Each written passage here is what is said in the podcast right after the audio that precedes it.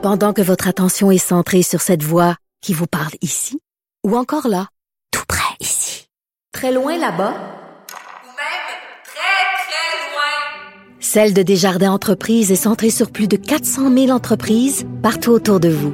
Depuis plus de 120 ans, nos équipes dédiées accompagnent les entrepreneurs d'ici à chaque étape pour qu'ils puissent rester centrés sur ce qui compte, la croissance de leur entreprise.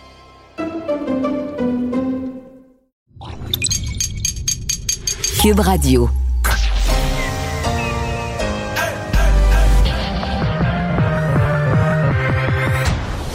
Deux, deux, deux, deux, deux animateurs cohérents, deux visions différentes. Une seule émission, pas comme les autres. Mario Dumont et Vincent Dessureau. Cube, Cube Radio. Bonjour tout le monde, bienvenue, bienvenue euh, à Cube Radio, euh, bienvenue à notre retour euh, à la maison. On va passer les deux heures qui s'en viennent ensemble. En fait, on va se quitter pendant quelques minutes parce qu'on va se rendre à un point de presse de François Legault. Bonjour Vincent. Salut Mario. C'est pas mal le, le, le, le clou aujourd'hui là en termes de gestion de la pandémie. Peut-être même une des annonces c'est comme une annonce différente des autres. J'oserais dire une des plus délicates qu'on attend à 17 h Oui, il faut quand même euh, remarquer, on remarque là, que les points de presse maintenant se déplacent vraiment en soirée parce qu'il y a plus, il y a, les gens sont davantage à la maison en soirée, comme plus de gens qui travaillent que pendant le, grand confinement. Et il euh, faut dire que les codes d'écoute, je pense, sont assez bonnes. Hein? Il y a beaucoup de Québécois qui euh, qui, qui, qui regardent les points de presse. 30 l'autre jour, là, il y avait, je pense, c'est 2,3 millions, là, hein? 1 point quelque chose, 1,3 à TVA, puis quand tu additionnais tous les postes qu'il diffusait, t'arrivais à 2,3 millions. C'est du monde. On a presque les gros points de presse du printemps, mais là, tout le monde était à la maison à rien faire. Là. On était proche du 3 millions, mais en haut de 2 millions, ça commence à être de l'écoute. Ça devient le, rendez-vous. Effectivement, ce soir, ça risque d'être très suivi parce qu'il y a quand même beaucoup de questions euh, euh, qui sont en suspens. parce qu'on arrive à minuit ce soir euh, à cette zone rouge, donc dans, dans, certaines régions du Québec. Alors, ça amène des restrictions.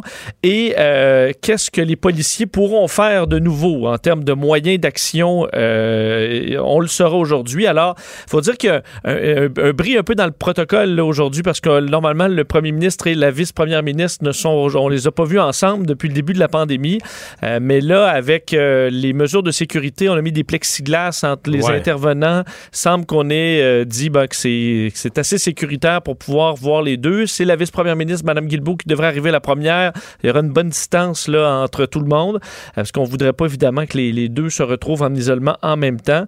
Et là, il y a beaucoup de questions. Là. Les contrôles routiers, est-ce qu'il va en avoir? Le port obligatoire? Du masque dans les manifestations, comment on va les, euh, contenir. Euh, donc, les contraventions pour les rassemblements privés interdits. On sait que le premier ministre a dit qu'il allait pas avoir de policiers qui allaient rentrer sans mandat chez les gens. Mais tout ça, c'est de, ça amène de nombreuses questions. Là. Ouais. Euh, ouais. Et on le sait, c'est un c'est un sujet qui est délicat. Le fait de faire intervenir, c'est faire intervenir la police pour arrêter des, des, des, voleurs, des agresseurs, des violeurs, des bandits, euh, c'est un acquis. Mais là, tu fais intervenir la police sur des gens, bon, qui respectent pas des règles sanitaires, mais qui sont des règles récentes. Euh, puis là, bon, t'as beau dire une partie des pas de la population euh, agit d'une façon totalement irrationnelle, ni l'existence de la pandémie, euh, ni que les morts sont morts, etc. T'as beau trouver ça irrationnel, ça reste qu'eux vont se, se, défendre en disant, écoute, on est des honnêtes citoyens, on paye nos impôts, on n'a pas fait de mal à personne, puis euh, là, nous autres, on est juste pas d'accord avec le gouvernement, la façon qu'il gère sa patente-là. on a lu des choses sur Internet, puis là, ben, sur Internet, ils disent que la pandémie, c'est pas vrai, puis tout ça. Donc, je comprends que c'est absurde, là, mais ça reste que de, de, de, de pénaliser ça, ça va être délicat, euh, ça va ça va alimenter les théories de complot. Que, donc, le gouvernement est sur une glace mince. Ceci dit, là, je dis tout ça, puis moi, euh, j'ai évolué depuis quelques jours. Puis en entendant que l'opinion publique se durcit par rapport aux récalcitrants, c'est-à-dire au fur et à mesure que les conséquences s'accumulent, que les hospitalisations augmentent, euh, que les gens sont frustrés de voir qu'on est obligé de recommencer à des fermetures, la, portion de l'opinion publique qui se durcit en disant là, c'est assez. Là, comprends? La récréation est finie, c'est plate, là, mais les clowneries, les, les, les, les, les, les manifestations anti-masques, pas de Ouais. masques, et tout ça, là, ça vient de s'éteindre, là. D'ailleurs, euh, même du côté de l'opposition là-dessus, je pense que tout le monde s'entend pour dire qu'il faut faire quelque chose. D'ailleurs, euh, je vais faire entendre Dominique Anglade et euh, Gabriel Nadeau-Dubois de Québec solidaire. Et le Québec solidaire qui est d'accord avec le fait que c'est c'est une situation qui est complexe, qui demande de l'équilibre. On peut les écouter. Il faut trouver un mécanisme pour faire en sorte qu'il n'y ait pas de débordement et qu'ils portent les masques et qu'il y ait la distanciation so- sociale soit respectée. Mais ça, il va falloir que la police détermine le meilleur moyen d'intervenir. Moi, il y a une chose que j'ai entendu le premier ministre dire, oui, où j'étais d'accord avec lui, c'est quand il a dit on veut pas faire des martyrs. Donc, il faut trouver, et c'est un, c'est un très fragile équilibre. Bon, très fragile. Mais euh, alors, qu'est-ce qu'on faut ça fragile l'équilibre, mais c'est c'est parce que je, je crois que l'opposition veut pas déplaire, mais le gouvernement, lui, il doit agir. là. Il est pogné pour déplaire à un moment donné. Oui, les policiers, Et, c'est euh, pas toujours. À un moment donné, il y a un bout où ça peut pas toujours se faire euh, avec euh, douceur. Là. Et à un moment donné, il faut que tu- les policiers sont là pour utiliser euh, les moyens requis à un moment donné pour faire respecter une ordonnance de santé publique. Ouais, mais c'est parce que là, euh, c'est en train de, c'est en train d'insulter vraiment le reste de la population, sur le non-respect des, des directives. Tu sais, à un certain point cet été, les manifestations anti-masques, il y a des gens qui trouvaient ça amusant, là. Mais là, euh, il y a plus partie, je dirais, une majorité silencieuse, mais une grosse, grosse, grosse majorité, là, silencieuse et de moins en moins silencieuse, qui se dit non, là, c'est, c'est fini, là. On rit plus, on niaise plus, c'est plus le fun. Et puis, euh, nous, on paye un prix, fait que ceux qui veulent niaiser avec ça, euh, il va falloir qu'ils payent un prix aux autres aussi d'une autre, euh, d'une autre manière. Peut-être te faire entendre? ouais, le- Oui, Oui, oui, oui, mais en fait, sur, sur le- dans le- on n'attend pas aujourd'hui nécessairement de grands détails sur les, les programmes pour venir en aide là, à ceux qui au commerce qui, qui vont fermer. Mais la question est quand même bon revenue dans, dans l'opposition là, à savoir est-ce que les programmes vont arriver Il faut que ce soit rapide parce qu'il y a demain, j'essaie de voir la communication de la semaine parce que on est rendu à mercredi, il reste jeudi, vendredi dans la semaine, puis à ma connaissance, il reste deux grosses annonces. D'abord, je crois comprendre qu'il y a d'autres régions qui vont passer au rouge. Est-ce qu'on va le faire aujourd'hui en même temps, en présence de Mme Guilbeault, ou est-ce qu'on va le faire dans une autre annonce séparée demain? Mais ce qui reste à annoncer cette semaine, c'est sûr qu'il y a des changements de couleur de région, il y a d'autres passages au rouge, puis il y a le programme d'aide, là. Fait qu'est-ce qu'on va vouloir? Peut-être qu'au gouvernement, on va vouloir aussi marteler, une grosse communication par jour, parce qu'au printemps, c'était un peu ça la règle. On n'annonce pas, pas mêler le monde, on n'annonce pas trois, quatre affaires en même temps, on annonce une grosse chose par jour à suivre, là. Je sais qu'il y a le traçage, on va arriver avec des détails aussi sur l'application, mais pour ce qui est des, des programmes, euh, je vais faire entendre l'opposition et euh, Pierre Fitzgibbon, enfin, on, on, euh, qui, qui s'est voulu rassurant. On va entendre Martin Ouellet du PQ, Vincent Marissel de Québec solidaire et le ministre de l'Économie qui dit que les programmes vont satisfaire tout le monde. Ça reste à voir. Ces gens ont respecté toutes les consignes pour préserver leur travail dans les derniers mois. Le masque, la visière, le désinfectant qui pue, ils ont tout fait. Ça fait des mois, ça s'en vient. Comment ça se fait qu'à 12 heures de la catastrophe, le ministre est toujours les mains vides devant ces gens désespérés? Depuis deux jours, on travaille sur le programme pour les 12 000 entreprises qui ont été reconfinées lundi. Projet qui n'était pas à l'agenda. Nous avons un programme qui va être très performant pour ces entreprises-là. Et je suis très content du programme qui va être annoncé. Alors, tout le monde va être satisfait de ça. Tout le monde va être satisfait de ça, Mario. Ça, euh, 12 000 entreprises. C'est une promesse que j'ai que je ferai jamais en politique. Ça. Tout le monde va être satisfait. Mais honnêtement, je souhaite sincèrement, pour avoir entendu les restaurateurs, je souhaite sincèrement qu'on ait un programme. Ce que tu veux pas, c'est que tu veux pas que quelqu'un fasse de l'argent avec ça. Quelqu'un qui, qui avait un restaurant tout croche puis qui opérait pas puis qui avait pas de clients, fasse de l'argent avec le programme. Mais je pense qu'il faudrait qu'on essaye que les gens soient compensés, là, que les gens euh, perdent pas leur chemise durant ces. C'est une courte période quand même, 28 jours, puis que les gens ils perdent pas leur chemise. Bon, Vincent, j'allais dire euh, le bilan donc aujourd'hui, euh, c'est toujours les hospitalisations qui sont euh, qui sont en hausse. Oui, 15 hospitalisations euh, de plus aujourd'hui, deux personnes aux soins intensifs, un décès, euh, 838 nouveaux cas. Donc là, c'est la nouvelle norme d'être quand même de s'approcher tranquillement du 1000 cas. Capitale nationale, 134 nouveaux cas. Montréal, 318. Euh, là ça va mal, puis vraiment dans les euh, régions, bien évidemment, Montréal, Québec, mais euh, euh, Laval 78, Lanaudière 40, Laurentide 47, Montérégie 97. Donc, c'est des régions, euh, je veux dire, Appalaches 57, où là, jour après jour, on a une solidification, on dirait, d'un- certain palier. Euh, dans les meilleures nouvelles, Bas-Saint-Laurent, on dit qu'ils étaient sur le point de régler, eux, leur éclosion. On est à plus 2 aujourd'hui. Alors, ça continue de, de- diminuer. Alors, ils auront peut-être repris le contrôle euh, très bientôt. Tu sais qu'il y a des gens qui ont été déçus au Bas-Saint-Laurent parce que c'est vraiment une région qui s'était fixé l'objectif de revenir au vert. Et quand l'annonce du passage au rouge a été faite lundi soir, là, lundi à l'heure du Mm. souper, On a mis tout le monde Euh, jaune. on a mis tout le, tous ceux qui étaient en vert, même les régions qui ont pas de cas, on a dit non, là, tout le Québec est en alerte, donc tout le monde est minimum jaune. Et bon, euh, d'autres sont passés au orange, etc. Fait que les gens du Bas-Saint-Laurent se sont rendus compte que le passage au vert, euh, peut-être, euh, ça va peut-être être le vert de- du sapin de Noël. Oui, mais c'est on- pas mais un objectif atteignable dans Ouais. l'immédiat. Ils vont se peut-être l'objectif zéro est quand même déjà un bon un bon objectif, je pense. Ouais. Par contre, euh, tu vois, c'est le Bas-Saint-Laurent reprend le contrôle, mais là, c'est la Gaspésie qui l'échappe. Tu vois, le devoir ce matin faisait des calculs, là, des, des ratios par 100 000 de population, là, puis la baie des Chaleurs et la région. Si on, si on le ramène au prorata de la population, la baie des Chaleurs est la région au Québec euh, qui est la, la plus affectée. C'est là. 9 cas aujourd'hui euh, au euh, Gaspésie et de la. Gaspésie. Bon, euh, comparons avec l'Ontario parce que on a été habitué au Canada que c'est le Québec qui en a toujours plus. C'est malheureusement encore le cas. Mais bon, l'évolution en Ontario est pas très bonne et les, les, les- les spécialistes là-bas qui se penchent sur la question sont pas très optimistes non plus. là. Effectivement, dans des, euh, bon, des, des dévoilements aujourd'hui de nouvelles projections par les autorités de la santé publique qui parlent de possibles euh, 1000 cas par jour en Ontario, alors qu'on est autour entre 5 et 600, là, disons, ces jours-ci, même des fois un peu moins. Euh, donc, euh, Mais 1000 cas par jour, on aura ça au Québec aussi, à mon humble avis. ben, on, on est déjà, loin. on est déjà très On près. est pas loin, ouais, c'est Euh, ça. Effectivement, d'ailleurs, la province avait atteint son plus grand nombre de cas en 24 heures. Lundi, là, on avait atteint euh, 700 cas. Euh, mais euh, donc, effectivement, le 1000 est, le, le 1000 est pas très loin. Ce mercredi, c'était 625 cas. Euh, mais on dit d'ici la mi-octobre, on devrait atteindre les 1000 cas par jour, une augmentation qui est qualifiée de très sérieuse par les autorités de santé publique, qui touche quand même beaucoup, beaucoup les plus jeunes. On dit là, les 20 à 39 ans, c'est euh, ceux qui sont touchés présentement en, en- en Ontario.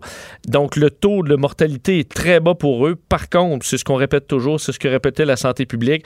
euh, le taux de mortalité chez les jeunes est moindre, mais les jeunes vont propager la maladie.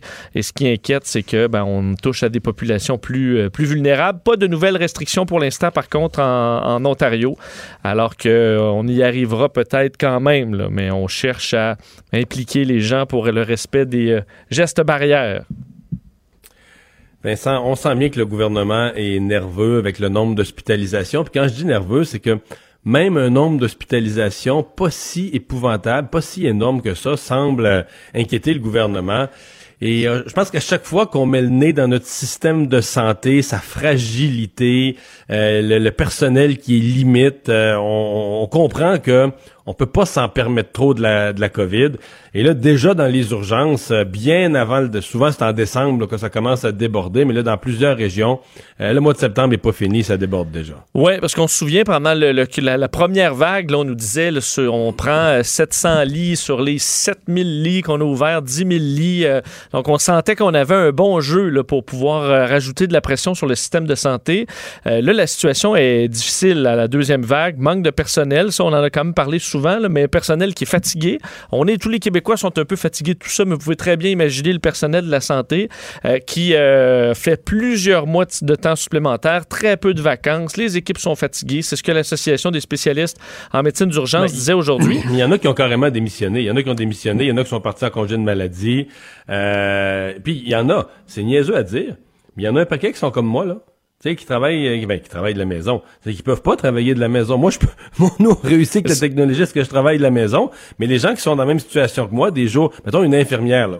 C'est, ça peut être une mère de famille. Une infirmière est souvent, en fait, une mère de famille aussi. Euh, l'enfant a un cas dans sa classe. Ah, faut aller se faire tester. T'attends les résultats des tests 3, 4, 5, 6 jours. euh, ben t'es pas à l'urgence pendant ce temps-là. L'infirmière est pas, est pas à l'hôpital, est pas au travail pendant ce temps-là. Et il semble que ça, euh, évidemment, s'il travaille dans le système hospitalier, c'est encore plus prudent avec ça. Donc on a, euh, on a aussi, on a un absent, en plus de tous les toutes les autres sources d'absentéisme, on a un absentéisme lié à la, la lenteur à avoir les résultats des tests. Et euh, je, je- regardais dans les dernières minutes là, le, le taux d'occupation des urgences présentement, là, le temps d'attente dans les urgences qui dépasse le, le, le 100% Enfin, on est à, la moyenne québécoise, c'est 104 là, de, de euh, donc tout le monde est à capacité, mais dépendamment des régions, il y en a qui goûtent vraiment. La, la région de la Montérégie, entre autres, tous les hôpitaux sont euh, dans le rouge. Montérégie, là, je voyais le, bon, l'hôpital du Haut-Richelieu, 168% l'hôtel Dieu de Sorel, 176 Pierre Boucher, 157 À Montréal, c'est toujours Maisonneuve-Rosemont En fait, c'est euh, des qui chiffres qu'on voit des fois, là, la, la pire semaine du mois de janvier, là, Exact. où, euh, au retour des fêtes, là, quand tout le monde, euh, les, les- quand tout le monde a fait les parties de jour de l'an, puis s'est embrassé comme faut, puis s'est transmis la gastro, là, puis la grippe, puis tout ce que tu veux, c'est le genre de chiffre qu'on atteint habituellement, pas, euh, pas à la sortie de l'été. pas euh, au mois de septembre. Mais Montréal, je Maisonneuve-Rosemont, c'est 167% La Naudière, le Gardeur, euh, euh, les centres hospitaliers régionaux, c'est 140 à 156 À Laval, la Cité de la Santé, 131 Euh, Quelques régions, on le voit dans la région de Saguenay, ça va très bien. Donc, il y a quelques endroits où on n'est pas au rouge, mais d'autres où c'est vraiment difficile et où on ne pourra pas tolérer aucune pression presque là, euh, des nouveaux cas de COVID qui vont arriver tôt ou tard. Alors, c'est le branle-bas de combat pour essayer de trouver euh, de la place, essayer de comprendre comment on va gérer ça. Mais c'est quand même particulier dans la mesure où, oui, on a eu des mois pour se préparer ce coup-là et on semble avoir moins de place. Je comprends que c'est parce qu'il y a beaucoup de patients qui sont arrivés euh, et qui ne- ne- ne- n'engorgeaient plus les urgences pendant la première vague, mais qui là s'y rendent cette fois. Alors, ça rajoute énormément de tension, malheureusement. Ouais, mais c'est ça, en dit long. En dit long sur comment le système de santé est fragilisé par la première vague et pourrait pas, euh, pourrait pas résister à une, une énorme vague où il arriverait des cas là, allant de, la- allant de l'urgence au- jusqu'aux soins intensifs, là, toutes les formes d'hospitalisation. On se retrouverait assez vite dans le dans le trouble. Euh, Vincent, euh, bon, euh, il y a de la colère dans le milieu culturel avec la fermeture des salles de spectacle en zone en zone rouge. Et là, il y a une espèce de débat. Il a eu cours aujourd'hui à l'Assemblée nationale et sur les réseaux sociaux et dans les médias. Euh, la question étant, est-ce que la ministre de la Culture, Nathalie Roy, avait avait fait une espèce de promesse là, au milieu culturel qu'il ne serait plus reconfiné? Oui, parce qu'on sait qu'il y a beaucoup de frustration dans le milieu culturel, évidemment, parce qu'ils disent, ben nous, les, les commerces sont ouverts, mais nous, on est en quelque sorte des commerces. On pourrait très bien, on a de la distanciation physique dans nos salles, alors pourquoi ne pas avoir été traité de la même façon? Il y a beaucoup de frustration, donc, et voilà qu'aujourd'hui, ça, venait en premier lieu d'Isabelle Mélenchon, porte-parole de l'opposition officielle en matière de culture, euh, qui disait que euh, Nathalie Roy aurait fait des promesses au milieu culturel, euh, disant qu'on allait avoir des mesures adaptées, qu'on allait utiliser, avoir avec le port du masque dans les salles de spectacle, ça allait pouvoir se faire. Donc, dans une entrevue, ce que je vous invite à écouter d'ailleurs à Cube Radio, euh, elle disait, la députée de Verdun, pas plus tard que la semaine dernière, le cabinet et le, et le ministère de la ministre Nathalie Roy rassuraient le milieu en disant qu'il ne serait pas touché. Je ne suis pas certaine que la ministre ait été mise dans le coup et ce ne serait pas la première fois qu'on voit que la ministre est absente de la table des décisions, malheureusement, alors qu'hier seulement, Nathalie Roy disait euh, que c'était euh, ça aurait été contradictoire de fermer euh, les salles, les- les- de, de garder ouvert les salles et les théâtres parce qu'on demande aux gens euh, de ne pas se réunir alors que ça n'aurait pas fait de sens de le faire. Alors que dans, dans le milieu culturel, ben, entre autres, on voyait la porte-parole de Québec solidaire, euh, Ruba Gazal, qui disait que le milieu culturel n'avait pas causé d'éclosion majeure selon la santé publique. Alors, euh, ce qui est deux Mais discours, est-ce qu'elle est dans l'eau de Nathalie oui, mais ça, ça n'a pas rapport, là. hein. Dans le sens que ce que Ruba Gazal dit, le gouvernement dit la même chose. là. Elle a, a fait comme si elle sortait. Il n'est pas question d'éclosion. On peut être, pas dire qu'on est tous d'accord avec la fermeture, mais ce n'est pas une question d'éclosion. Comme pour les restaurants, ce n'est pas une question d'éclosion. C'est une question de socialisation. C'est une question de ne pas mettre euh, des gens qui sortent pour une activité non essentielle dans une même salle. C'est juste ça. Euh, mais là, je faisais la liste là, de, de Québec solidaire, sont contre l'application complètement, euh, sont contre, euh, ce que je comprends, la plupart des, des fermetures sont... Euh, il va falloir à un moment donné qu'ils nous disent, eux, euh, comment ils... Comment- qu'est-ce qu'ils feraient, ils- là? Qu'est-ce qu'ils feraient, là? Ils fermeraient rien? euh, Ils feraient autre chose? euh, ou ils fermeraient des choses qu'on n'a pas nommées? Ils fermeraient plus le sport? mais... Mais les mines, une chose- les mines, Mario? Ouais, il fermerait des mines, OK. Ouais. c'est un lieu de contamination terrible. Non, mais peut-être c'est ça, peut-être tu ris, mais peut-être qu'ils fermeraient les entreprises, peut-être que eux, pour eux, c'est plus important.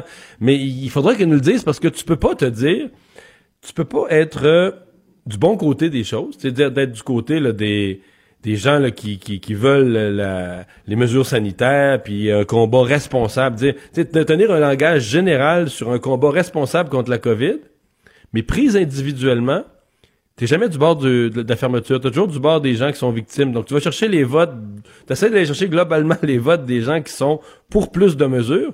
Mais individuellement, bon, les, les restaurateurs, hey, Vincent, les restaurateurs, on va les mettre de notre bord. On va dire que c'est ça, là, les restaurants qui ferment. Euh, les salles, de, les- le milieu culturel, on va les mettre de Ouais. notre bord. On va dire que c'est ça. Si Fait que tu ouvres les restaurants, il faut que tu sois capable de donner une alternative sur toi. Qu'est-ce que tu fermes en échange ou combien de morts tu, tu- tu tolères de plus? Là? Ben c'est ça, là, tu sais, où tu dis que c'est pas, c'est pas la bonne façon de gérer la pandémie, puis tu as une autre stratégie, mais à ce moment-là, ce serait intéressant de la partager avec l'ensemble de la... C'est une stratégie vraiment alternative, ce serait intéressant de la partager avec l'ensemble de la population, là. Euh, Parce que le gouvernement a des choix impossibles à faire, puis il a pas de, Voilà. il y a de- dans lequel il n'y a aucune bonne réponse. Fait que c'est sûr que c'est un terrain de jeu pour l'opposition, mais euh, bon. Mais Ça fait qu'ils n'ont pas à euh, se Dans le milieu culturel, je comprends que là, c'est il y a une forme de une forme de désespoir et euh, bon, euh, c'est une euh, donc pour la ministre Nathalie Roy, là, ça s'appelle une mauvaise semaine à, à passer. Puis, puis à la question, est-ce qu'elle a été consultée? Elle pourrait être consultée pour un programme de compensation, oui. Mais ce sont des décisions tellement graves. euh, je dire, c'est sûr qu'il t'attend pas. Est-ce que toi, t'es premier ministre, est-ce que t'attends l'accord de la ministre de la Culture pour qu'elle te dise, ah oui, je- elle sera jamais d'accord. Elle va toujours, elle va toujours, et elle va faire, elle va toujours défendre son milieu. Donc, si t'es pour fermer, euh, si t'es pour fermer les, les, les, les milieux culturels, là, ben, tu peux pas attendre euh, que la ministre de la Culture soit d'accord. Là, t'es premier ministre, tu tranches, puis c'est tout. Puis après ça, tu dis à la ministre de la Culture, ben fais ta job. Là, Cons- consulte le milieu, évalue les pertes, puis on va voir comment on peut les compenser, puis les aider, puis éviter des Trouve un bon programme pour les sauver. là. Ben oui, parce que tu peux pas, tu peux pas demander à tout un chacun. En fait, tu peux pas faire un référendum auprès des restaurateurs euh, qui va durer six mois pour savoir, on va dire après une, après une campagne pour savoir est-ce qu'on veut vous fermer. C'est, c'est des décisions brutales, lourdes de portée que tu prends dans des situations d'urgence. Et euh, est-ce que tout le monde est consulté? Puis est-ce que, tu sais, est-ce qu'il y a une commission? Quand je vois l'opposition, là, je comprends qu'ils demandent de la transparence puis des documents de la santé publique. Mais tu sais, t'auras pas de rapport, là. T'auras pas de rapport d'une commission d'enquête de, de, de 350 pages, là, avec des analyses. C'est une crise là, qui, se vit euh, au jour le jour, à la semaine, le nombre de cas augmente, euh, bing bang, tu dois prendre des décisions. Donc, euh, c'est pas, il y a pas de... Il n'y a pas de rapport d'experts euh, qui rendent la discussion indiscutable. Ce genre de décision, euh, à un moment donné, le gouvernement il est élu pour gouverner, puis il tranche, puis il prend les, les, les positions euh, difficiles. Peut-être juste te dire, euh, nouvelle euh, fait, qui, qui vient de tomber, notre collègue Taïb Moella du Journal de Québec, il y a eu un suspect arrêté dans le dossier de Régis Labaume, là, des menaces, Oh. un suspect de 41 ans arrêté en fin de matinée à Québec. Donc, dans ce dossier-là, on sait qu'il y avait eu une vague d'insultes et également de menaces envers le maire Régis Labaume qui avait décidé de porter plainte. Alors, le porte-parole de la police de Québec qui dit on l'a arrêté pour harcèlement criminel. Alors, il a été arrêté, interrogé et ensuite libéré sous promesse de comparaître. Alors, on verra la suite. Puis il a dit que c'était juste une façon de parler, puis c'était juste une joke. Bon, je- Tu lis dans mes pensées, on verra. Ouais, on met c'est tellement, c'est tellement absurde. Euh, bon, euh, deux, euh, deux retours, deux revenants là, au Parlement fédéral. Oui, Yves-François Blanchette et Erin O'Toole étaient de retour alors que les deux, on sait, avaient testé positif à la COVID-19. Euh, les deux s'en sont bien tirés. D'ailleurs, ils l'ont dit, les deux aujourd'hui, qu'ils se sentaient bien. D'ailleurs, Yves-François Blanchette disait avoir fait par- partie des, des chanceux là, pour qui ça s'est ça s'est bien passé, mais que ce n'est pas le cas pour tout le monde et que, bon, tout ça est un rappel, évidemment, des mesures à prendre pour éviter euh, le, bon, euh, la, transmission du virus. Alors, ils étaient de retour. D'ailleurs, peut-être faire entendre un petit échange, parce que M. Blanchet était quand même en forme, je pense, malgré euh, son, sa, période d'isolement, a questionné Justin Trudeau sur les, bon, la santé. Est-ce que Justin Trudeau respecte le mandat des provinces de gérer la santé? Je vous fais entendre M. Blanchet. Quelle que soit la question qu'on pose au premier ministre, il répond avec un chiffre. Mais le chiffre avec lequel il répond, c'est notre argent. Est-ce que le premier ministre peut nous dire combien de médecins sur la liste de paye du fédéral traitent directement des Canadiens et des Québécois? Combien d'infirmières sur la liste de paye du fédéral traitent directement des Canadiens et des Québécois? Combien d'hôpitaux sur le, dans la juridiction fédérale traitent directement des Canadiens et des Québécois pour le fun? Madame le Premier ministre, Monsieur le Président, on respecte la juridiction des provinces en matière de santé, mais il y a des enjeux de santé et des juridictions qui sont fédérales en santé, c'est-à-dire de livrer des services médicaux aux Autochtones et aux, euh, aux militaires. Bon, alors, il expliquait qu'avec cette expertise là, auprès des Autochtones et des militaires, ben, ça avait permis d'envoyer les militaires dans les CHSLD, euh, Mario, et... euh, Et donc, c'est ça qui justifierait une intrusion du fédéral pour fixer des normes nationales pour euh, l'ensemble des, des- résidences pour aînés. Ouais, je pense pas qu'elle va passer celle-là avec, euh, avec François Legault. Merci, Vincent. Merci. Culture et société.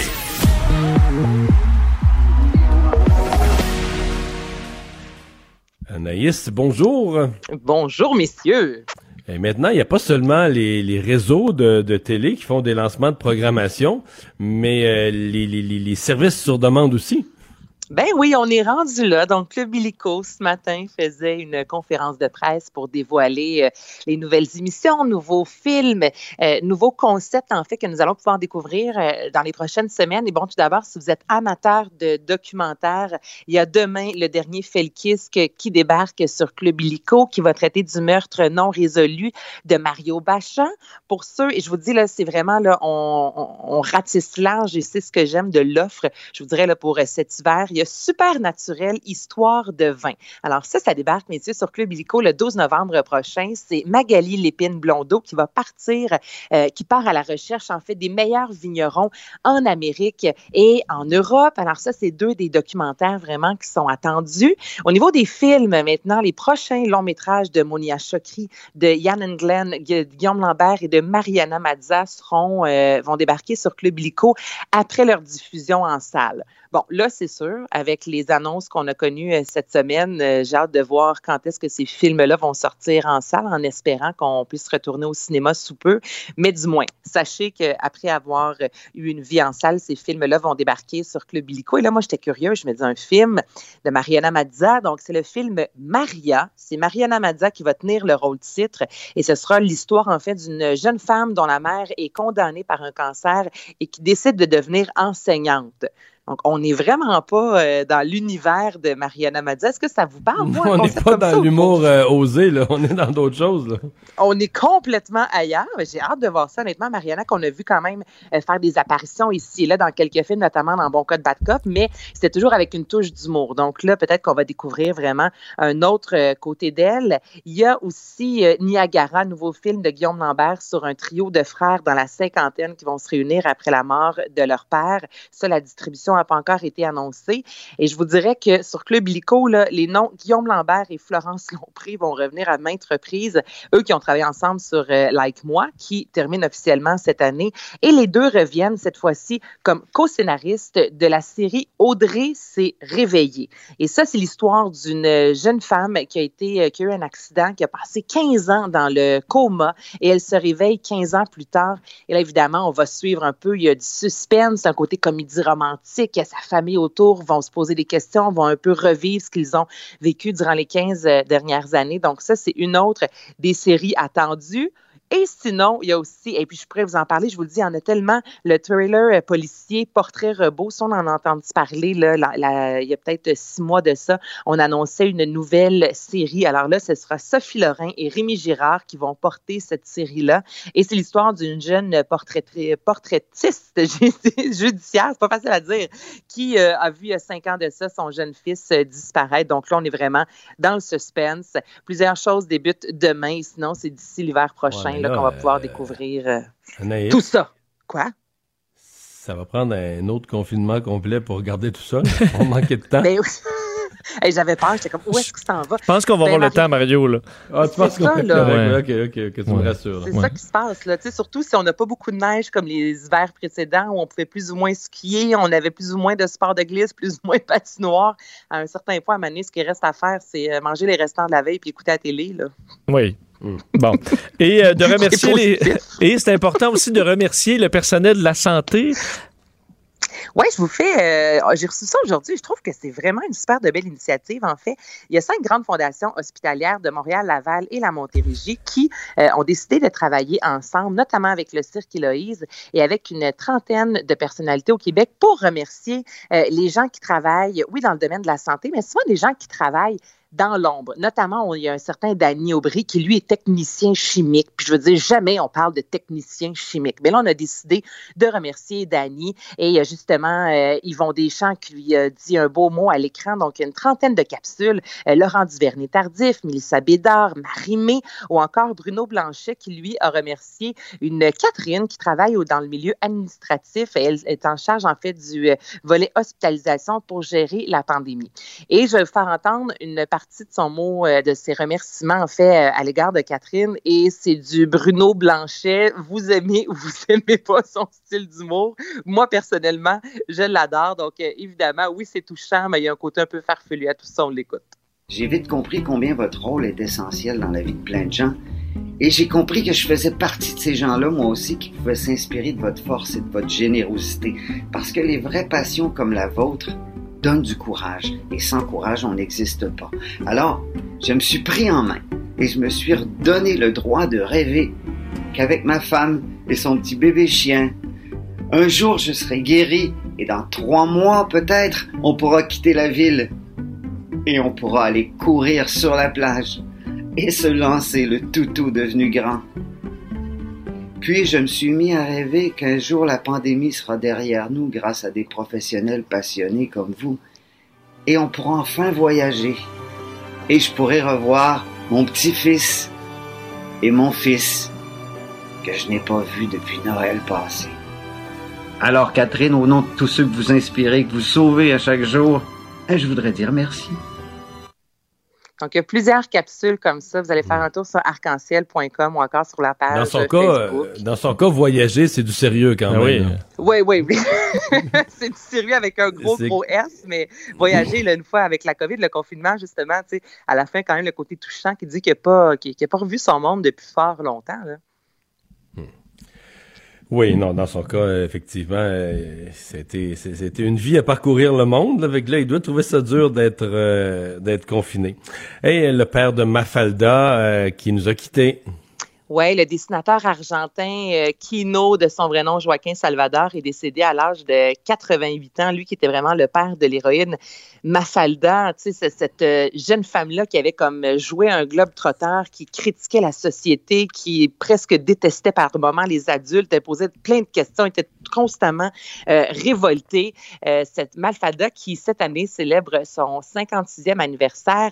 Et en fait, elle a existé vraiment de 1964 à 1973. Et j'ai trouvé ça assez particulier comment Mafalda est née. Donc, à la base, c'est une compagnie, messieurs, d'aspirateurs et de robots de cuisine Mansfield qui ont euh, commandé à. Ils ont demandé de créer un personnage. Et là, c'est pour ça qu'elle a des gros, gros cheveux, très laids presque. On voulait vraiment aller dans l'humour. Donc, ils ont fait une publicité qui finalement a jamais été publiée. Mais la femme de Kino, jusqu'en 64, donc ça a pris quatre ans à le convaincre, disant Je pense que tu tiens de quoi, tu devrais la commercialiser, continue à dessiner, continue à exploiter Mafalda. Et finalement, il nous l'a fait découvrir et ça a été un immense euh, succès planétaire. Il y a aussi l'exposition euh, en voyage avec Mafalda qui a arrêté notamment il y a quelques années aux alentours de 2011 à Chicoutimi. Il y a eu les dessins animés. Donc, euh, ben, c'est une perte pour euh, évidemment le monde de la BD parce que Mafalda, ça a vraiment été marquant. Et Vanessa Pilon, qu'on qu'on voyait moins depuis quelques temps et qui, qui va boire. Qui va boire, qui va boire plein de bonnes choses. Donc, on nous a annoncé il y a quelques mois de ça que Vanessa allait revenir pour piloter une nouvelle émission et là, on a eu plus de détails. Allons boire ailleurs, émission qui sera proposée chez TV5 sur UniTV qui débarque le 16 octobre prochain. Ce sera 13 épisodes de 48 minutes et j'aime tellement ce qu'elle a écrit sur les médias sociaux. Ça donne le ton. On voit ce qu'on va découvrir dans cette émission-là. Elle a écrit J'ai préparé du lait de soya en plein milieu de la nuit au Cambodge, pris le thé dans un camp de réfugiés en Grèce et j'ai eu de puissantes hallucinations grâce à l'ayahuasca, j'espère que je le dis bien, au Brésil.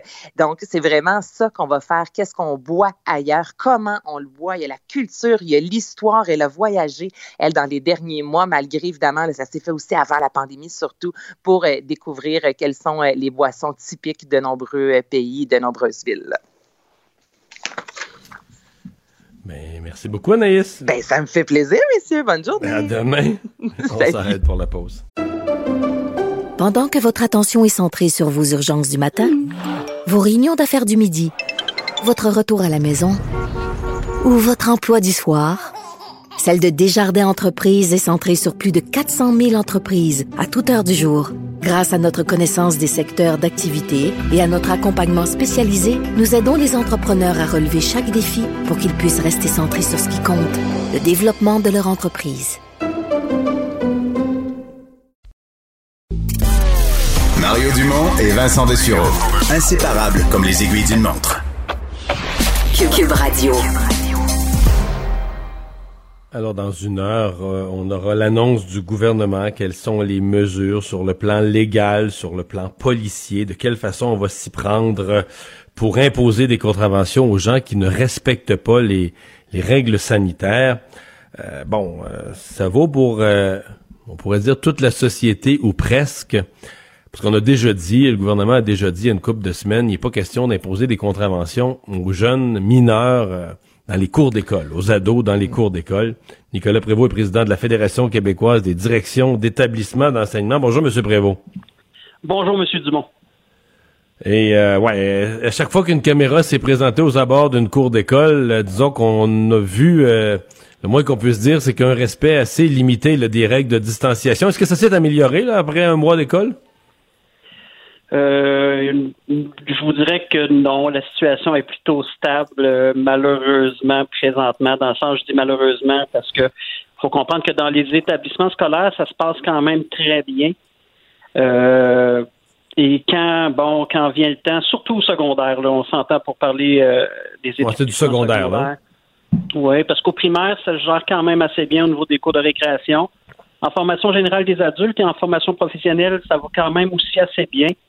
Mais au secondaire, on voit que, que nos ados, euh, une fois qu'ils peuvent sortir dehors lors des récréations ou lors du dîner, bon, on voit beaucoup d'attroupements de jeunes.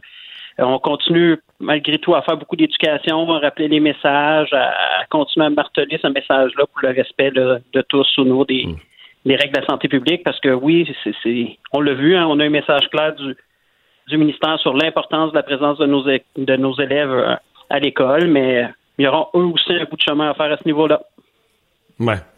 Euh, il y a, je pense, deux semaines environ, je pense une école de Port-Neuf qui avait envoyé même une lettre, l'avait carrément évoqué l'hypothèse de, de, donner des contraventions, euh, d'utiliser les, règles pour donner des contraventions.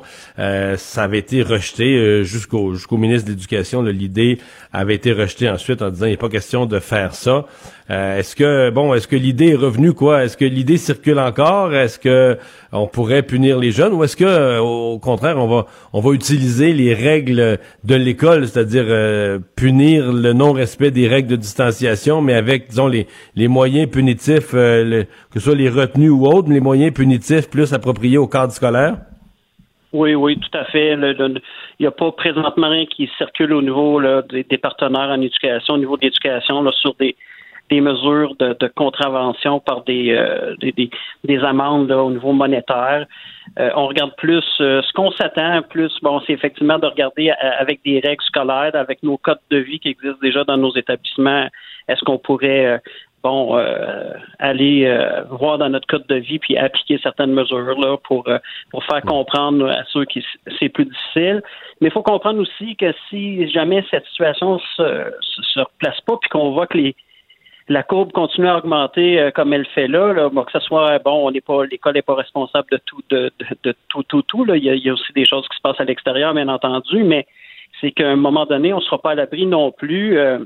Euh, on sait que quand on devait être en situation en zone orange ou en zone rouge, euh, on devait couper le sport scolaire, les activités parascolaires, on devait couper certaines activités, diminuer le nombre de bulles. C'est pas ce qui est arrivé présentement parce qu'on veut maintenir un équilibre au niveau de l'école, mais il faudra comprendre qu'à un moment donné, si malheureusement ça, ça continue à augmenter, mais il y aura peut-être aussi des mesures qui sont prises euh, par le ministère de la Santé publique, puis c'est des jeunes qui vont malheureusement payer euh, le coût aussi s'il n'y a plus d'activité, mais il faut qu'ils comprennent. Est-ce qu'ils en sont conscients? Ouais. Est-ce qu'ils en sont conscients? Est-ce que les jeunes sont conscients de cette menace-là? Il y a déjà, par exemple, Gérard Filion, là, sur la rive sud de, Montréal, à Longueuil, euh, c'est fermé. Les jeunes ont de l'enseignement à distance pour deux semaines. Est-ce que ça, ils voient ça comme une menace ou au contraire, est-ce que ça leur plaît de deux semaines à la maison? Est-ce qu'ils s'en foutent et ça leur fait pas peur? Comment, comment ils réagissent, les jeunes, à ça?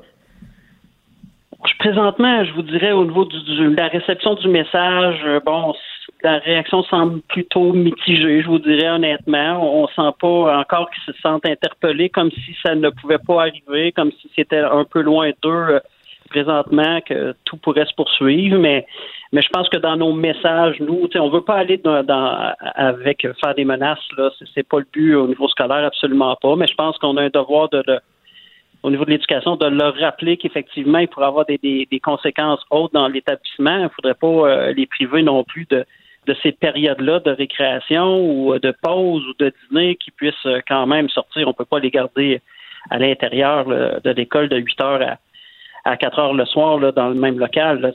Ça serait pas... euh, pas très sain pour eux, mais je pense qu'il faut qu'ils, qu'ils comprennent. C'est toutes des, des, des choses qu'ils doivent euh, comprendre. Là. Puis on a des messages à passer et à repasser. Est-ce que vous sentez que leur comportement change euh, dans une école? Parce que là, il y a presque euh, un cinquième, plus qu'un cinquième des écoles au Québec, plus que 20% des écoles qui ont eu des cas. Est-ce que le comportement change une fois qu'on a des cas dans l'école? Ou même à partir du moment où on a une classe, je sais pas, mais dans une école secondaire, si on dit, bon, mais en secondaire 2, là, on a une classe où les jeunes ont été renvoyés chez eux. Est-ce que les autres jeunes d'école se disent, oups, ça, ça devient plus concret, plus présent dans leur, dans leur réalité quand il y a, dans ta propre école, il y a une des classes qui est envoyée à distance, envoyée chez elle? Oui, ben, on voit un certain changement, on voit un certain euh, changement de comportement effectivement là dans dans les établissements où on a dû fermer des, des, des classes ou, ou, ou retourner un plus grand groupe d'élèves à la maison. Là. On sent que bon, ça les ah, le problème n'est pas juste à l'extérieur, peut être aussi chez nous. Euh, oui, on voit, on voit un changement de comportement, mais euh, c'est pas un changement majeur, je vous dirais, M. Dumont. Là. Oui, on en voit un, mais je pense qu'il y a encore place à, à amélioration et à, à vraiment là, trouver des moyens pour que tout le monde puisse respecter les, les règles. Quand euh, les vos directeurs d'école ou les enseignants ou quand le personnel en autorité fait, je sais pas, il doit faire des petits discours, des petits speeches là, sur le, le respect des consignes, c'est quoi la... Mettons qu'on dit que les jeunes les respectent pas beaucoup, est-ce que c'est l'indifférence? Est-ce que c'est ils sentent que ça les concerne pas? Est-ce qu'il y a, est-ce qu'il y a un militantisme? Parce que des fois, devant les caméras, euh, il y a des jeunes qui avaient l'air, ils ils s'embrassaient ou ils se prenaient par le cou comme pour provoquer. là. Est-ce que ça, cette espèce de militantisme de dire on s'en fout des règles puis on les bafoue? Ou c'est plus un espèce de, de, de laisser-aller, une nonchalance? Moi, je pense que c'est plus un effet de, de, de laisser aller une nonchalance parce qu'à l'intérieur des, des établissements, euh, ils nos élèves suivent les règles, on, on- sont très respectueux des règles à l'intérieur de l'école. Euh, donc, ça veut dire qu'il y a une partie du, du message qui passe quand même. Est-ce qu'on a besoin d'aide de, de, de, de- de porte-parole qui viendraient toucher plus les jeunes, de réentendre peut-être euh, les enseignants, les surveillants, les directions d'école? On voit que ça a une portée dans l'école. À l'extérieur, c'est plus difficile. Est-ce que est-ce qu'on a euh, besoin d'une autre voie extérieure là, qui, qui est plus près des jeunes, euh, qui pourrait aussi nous aider à soutenir ce message-là pour euh, faire un, un- changer un comportement chez, chez nos ados, entre autres? Euh, bon, pourquoi pas? Je pense que ça peut être une avenue là, qui, qui pourrait être intéressante aussi. Euh, il y a beaucoup de voix qui s'élèvent pour dire, euh, écoutez, l'école est un lieu d'éclosion important. Il y a même des spécialistes, il y a même des experts qui disent, euh, la deuxième vague, là, son point de départ, c'est l'école. Il y, a, certaines personnes qui disent ça. euh, c'est en, en recommençant l'école, c'est comme toutes les autres maladies contagieuses, l'école est le, le- le meilleur lieu de transmission. Est-ce que vous craignez, ou est-ce que peut-être vous le craignez pas, peut-être que vous le souhaitez, mais est-ce que vous pensez que on va s'attarder à nouveau à l'école. Là, j'entends des gens qui proposent que on impose le masque pour tous les jeunes à partir de, de, quatrième année, de 10 ans. Euh, j'entends des propositions disant bon, il faudrait peut-être que on, resserre les activités sociales, sportives et autres. Là, c'était bien le fun parce qu'on pensait que ça allait bien aller, mais là, ça va pas bien du tout. Ça va mal dans les, ça va mal dans le Québec, ça va mal dans les écoles. Euh, on devrait resserrer et se contenter de juste l'éducation. Avez-vous peur, dans le fond, qu'on qu'on repasse par-dessus votre, euh, votre liste des interdits pour en rajouter, là.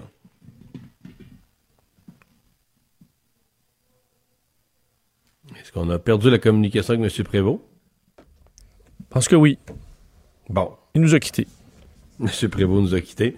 Euh, bon, ben, on n'aura pas réponse à cette, à cette question-là parce que, sincèrement, je la pose la question, mais je, je- on dirait que je sens venir ça. De, de plus que, d'autant plus que, Vincent, les écoles, je sais que les parents ont chialé, sport-études, puis tout ça, mais quand tu le regardes, les écoles québécoises sont les plus permissives au Canada. Euh, sur euh, le fait de pas porter de masque, juste les déplacements en entrant. Euh, en Ontario, à partir de la quatrième année, c'est tout le monde le masque, tout le temps. hein, jusqu'à sa place en classe. Après ça, euh, le sport-études dans les autres provinces, il n'y a pas de ça. Là. Ils n'ont pas recommencé le sport. Donc, on, on est la province qui a le plus de cas, mais on est aussi, dans nos écoles, la province qui est la plus permissive. Je pense pas qu'on s'en rend compte. Je pense pas que notre population le sait. Mais euh, c'est ça pareil, là. hein. Notre invité de retour, tu pourras avoir la réponse, Mario. Oh, Monsieur Prévost. Oui. Oui. Vous êtes de retour. Oui. Je suis en train d'expliquer que le Canada, le, Québec, dans le Canada, est quand même la province la plus permissive. Dans les autres provinces, il n'y a pas de sport-études. Dans les autres provinces, on force le, port du masque chez des jeunes d'une façon beaucoup plus constante dans l'école. Pensez-vous qu'on va re- re- revoir les règles pour les écoles? Moi, je- écoutez, je, je, je, crois que oui, malheureusement. euh, je crois qu'il y aura certains ajustements qui, qui vont euh, être effectifs dans nos établissements. On veut vraiment, je pense que la priorité du, du gouvernement, du ministère est très claire. Cependant, on veut garder nos enfants euh, à l'école. On veut éviter des fermetures le plus possible des classes et, des écoles. Mais est-ce qu'il y aura des ajustements? Là, on parle, on parle euh, du port du masque, on parle des activités parascolaires. Comme je le disais tantôt, on, on- je pense qu'on souhaite pas aller vers ça, mais est-ce que ce sera des, des solutions à mettre en place pour éviter encore l'augmentation euh, des cas dans nos écoles? Euh, Bon, on sait qu'encore la majorité des cas, des éclosions viennent de l'extérieur, quand même, de l'école, qu'on fait nos, Mais, nos ouais, enquêtes mais là, il commence, euh, il commence à y en avoir quand même dans les écoles, quelques-unes. hein? Oui, oh, oui, oui, de plus en plus là, dans nos enquêtes, on se rend compte que l'éclosion est maintenant de plus en plus dans les écoles. Merci beaucoup d'avoir été là. Et ça me fait plaisir. Bonne fin de journée. Nicolas Prévost qui euh, représente toutes les directions d'établissements d'école. Euh, on va faire une pause. On parle sport avec Jean-François Barry au retour. Pendant que votre attention est centrée sur cette voix qui vous parle ici, ou encore là, tout près ici, très loin là-bas, Ou même très, très loin. Celle de Desjardins Entreprises est centrée sur plus de 400 000 entreprises partout autour de vous. Depuis plus de 120 ans, nos équipes dédiées accompagnent les entrepreneurs d'ici à chaque étape pour qu'ils puissent rester centrés sur ce qui compte, la croissance de leur entreprise. Mario Dumont et Vincent Dessureau. Un duo aussi populaire que Batman et Robin. Cube Radio. C'est l'heure de parler sport. Jean-François Barry qui est là. Salut. Hey, salut Mario, salut Vincent, comment allez-vous? Bien. Très bien. Alors, euh, nouvelle de dernière minute concernant le Canadien. Ouais, ben écoute, ils viennent de, signer euh, Michael McNevin, euh, le gardien qui était avec le Rocket de Laval. Là. Je sais, les gens vont dire euh, ça change pas mon souper à soir. Effectivement, un contrat de, une saison à deux volets, 700 000 s'il joue avec le grand club, 75 000 s'il joue à Laval. Donc, ça fait quand même plusieurs gardiens pour le Canadien sous contrat. Et à mon avis, ce qu'on est en train de préparer, c'est le repêchage pour Seattle. Euh, parce qu'on le sait, là, on a juste le droit de garder euh, tant de joueurs. On doit mettre, il y, a, il y a plein de règles, là, on doit mettre des, des, joueurs sous contrat éligibles. Alors j'imagine que c'est une façon d'assurer ses, ses, arrières pour être sûr de ne pas perdre un gars comme euh, Keith Primo. Euh, pas Keith, excuse, ça c'est ça, c'est son père, Caden Primo. Euh, tu te souviens de Keith qui avait joué pour entre autres les Flyers oui, de Philadelphie? Flyers, bon, ben, fait d'après moi, c'est ce qu'on est en train de manœuvrer parce que là, je pense qu'on a cinq gardiens sous contrat avec le Canadien de Montréal. C'est pas de grosse nouvelle, mais c'est une nouvelle avec le Canadien quand même. Tu voulais, tu voulais aussi nous parler d'une vidéo virale là, qui commence à tourner. Ça, ça vient des remparts? Ouais, est-ce que tu l'as vu cette vidéo-là? Ça vient de non, sortir. Je l'ai pas vu. Il y, a des, il y a des bonnes chances que tu l'aies pas vu. Honnêtement, là, je suis vraiment content. J'avais hâte que des jeunes sportifs euh, fassent une vidéo comme ça. Tu sais, au lieu de chialer contre ceux qui portent pas le masque, etc. Euh, donnons donc l'exemple. Et euh, tu sais, veux, veux pas les remparts, là, c'est des jeunes que les, les autres idolâtrent. Et donc, c'est une belle vidéo. Ça a été vraiment bien tourné. Tous les gars sont à la ligne bleue avec leur casque, avec l'uniforme. Les couleurs sont sombres. Il y a juste un peu de lumière. Vraiment, je vous le dis, là, c'est, moi, c'est Michael Lancette euh, euh, de TVA d'ailleurs qui, qui l'a euh, publié. moi, je l'ai partagé aussi. Et donc, ils sont tous à la ligne bleue avec plein de rondelles. Et dans le filet, c'est la COVID qui est là. C'est un espèce, à mon avis, c'est un bloc de glace euh, avec le nom COVID, là, puis l'espèce de bébite rouge. Et les gars s'en donnent à cœur joie, dans le fond, avec des lancers frappés pour démolir le virus. Et alentour, après, à la fin de la vidéo, ils se retrouvent tous alentour de, de, de ce qui reste du microbe. Et dans le fond, le slogan, c'est ensemble, euh, combattons le virus, tous ensemble, en tout cas, quelque chose comme ça. Là. Ah, Mais c'est vraiment une, une, be une, belle vidéo inspirante et je trouve ça bien d'avoir pris le temps de le faire de la part des remparts de Québec. Et ça peut rouler chez les jeunes quand même aussi, là. Mais c'est drôle que tu me dises ça parce que je viens aussi d'en repartager une qui a été faite par le collège. Hey, là, là, là, je veux, je veux pas dire le mauvais collège. Me donnez-vous deux secondes que je. Trompe-toi pas de collège. Non, mais je, je veux pas dire n'importe quoi. c'est, c'est, c'est, c'est du Rocher, si je me trompe pas.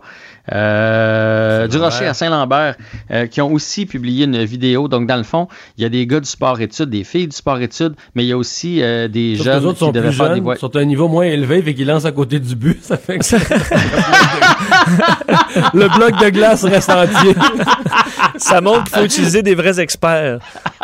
non, mais en fait. Non, c'est pas ça. Ok, ok. ok. c'est pas ça, mais c'est une belle vidéo. Puis dans le fond, eux autres aussi parlent de tout ce qu'ils ont perdu l'année passée, qui n'ont pas pu faire de voyage humanitaire, qui n'ont pas pu aller défendre leur titre à Génie en herbe, qui n'ont pas pu faire leur tournoi, etc. Puis ce qu'ils lancent comme message aussi, c'est tous ensemble, tu sais. Euh, prenons les bonnes décisions présentement pour ne pas perdre ce qu'on a perdu l'année passée. Fait que je trouve ça plus.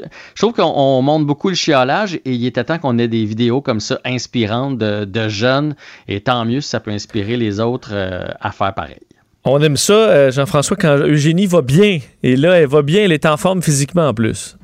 Ben oui, écoute, ce matin, j'ai regardé le match parce que j'avais fait mon, mon intervention avec euh, Pierre Nantel et euh, elle venait de perdre le premier match, euh, le, le premier set à la toute fin du set. Elle s'est faite briser, elle qui avait elle-même brisé son adversaire, donc Daria Gavrilova, une Australienne. Puis là, j'ai fait, bon, je connais Eugénie, elle va, elle va casser. Elle, elle avait le premier set dans les mains, puis elle. L'ancienne Finalement, Eugénie, ça. L'ancienne, c'est en plein ça, mais on dirait qu'on garde le doute. Hein? C'est comme, euh, c'est comme euh, un gambler. Euh, t'as, toujours t'as toujours peur de le ramener au casino. Hein? Il a beau être guéri, tu te dis, eh, il va-tu retomber dans ses patterns? Donc, elle a gagné le deuxième set 6-4 et le troisième 6-3. Puis je la regardais jouer, on va se le dire. Eugénie est quand même plutôt agréable à regarder jouer. Puis je me disais, mais semble qu'elle a pris du muscle. J'ai l'impression qu'elle avait pris de la cuisse, que c'était plus découpé, le mollet plus découpé. faut dire qu'elle jouait sur un petit court qui avait peu d'angle de vue. Tu sais, Elle n'était pas sur le court principal à Roland Garros. Donc, euh, ça tombait bien au troisième set. C'était elle qui était en avant-plan. C'était presque une caméra fixe. Et je me suis trouvé quand même pas mal bon, ou je l'ai trop observé, un des deux. Mais en conférence de presse après, elle a parlé de son conditionnement physique qu'elle avait tra- travaillé très fort là-dessus avec son entraîneur pour être plus en forme, pour être capable de courir les balles, pour être capable de se rendre à la limite d'un troisième set comme ça. Et il y a eu un temps d'arrêt demandé par l'autre joueuse parce qu'il y avait des, échanges quand même assez rapides et assez intenses. Elle a pris comme un petit temps d'arrêt pour pouvoir souffler. A même comme volontairement ou presque envoyé une balle de service parce que maintenant sont chronométrés là, pour les services. Elle a comme envoyé ça dans le filet pour se donner plus de temps pour l'échange suivant alors que Génie avait l'air encore en forme. Donc elle a parlé de sa forme physique et comme quoi la forme physique, quand tu te sens forte et puissante sur un court, ben après ça, ça va jouer dans ton mental. Alors, là, elle, passe, quoi, là? Elle est rendue au quat- quatrième tour? elle passe au troisième, Troisième tour. tour? Elle passe au troisième Ouais. tour, OK. Troisième tour, c'est la Ben, première fois euh, de- depuis 2014 à Roland Garros, l'année qu'on l'avait découvert, et c'est la première fois depuis 2017 qu'elle passe au troisième tour d'un tournoi du Grand Chelem. Donc, tant mieux pour Eugénie Bouchard, euh, qui dit, elle, n'avoir jamais douté de va revenir dans le top 100, là. Ben, euh, écoute, euh, d'après moi, une victoire encore, puis elle est top 100, parce qu'elle était 162, là, elle était passée de 320 il y a deux semaines à 162. Après, ça descend moins vite, là. entre 100 puis 50, puis entre 50 puis 10, c'est plus long. Mais, euh, mais regarde, t- tant mieux, c'est- elle est encore tout jeune. On avait peut-être lancé la serviette un peu vite euh, dans son cas, alors euh, elle est sur la bonne voie. Tu nous as parlé de ça hier, puis là, ça s'est précisé un peu. La NFL qui est aux prises avec... euh, en fait, c'est une équipe de la NFL qui est aux prises avec une éclosion de la COVID. Il faut jouer dans le calendrier. Oui, ben en fait, je fais un petit suivi parce que euh, là, le plan, ce serait de ne pas présenter le match en fin de semaine entre les Titans et les Steelers, mais de le repousser seulement de quelques jours pour donner le temps euh, de faire tous les tests et de s'assurer qu'il n'y a pas d'autres euh, joueurs ou membres de l'organisation qui ont le virus. Donc, ça, pourrait être seulement lundi ou mardi. qui serait déplacé le match, donc ça chamboulerait pas tout le calendrier. Et il y a une bonne nouvelle que moi je trouve à travers tout ça, c'est que, tu sais, mine de rien, les Titans ont joué contre les Vikings. Euh, il y avait des joueurs des Titans qui avaient le- la COVID. Donc, il y a eu Au des contacts et tout et tout. Mais ils se sont pas contaminés. Il n'y a pas de cas chez les Vikings. Donc, ça prouve que le virus est dans le vestiaire, dans l'entourage, dans l'avion, dans les repas, donc dans l'équipe des, des, des, Titans. Mais c'est pas parce que tu joues contre une autre formation que tu te plaques, que tu te frappes sur le terrain, que tu te croises sur le terrain. Tu sais, on a parlé de ça souvent là, cet été, entre autres avec les jeunes au soccer, à M. Arruda qui avait quand dit... Même des c'est quand même des contacts brefs. Mettons au football, là, je comprends que des fois c'est des contacts intenses, là, ça rentre dedans solide mais ils vont pas passer euh, de longues secondes ou de longues minutes là, dans, le même, euh, dans le même environnement de respiration. Là.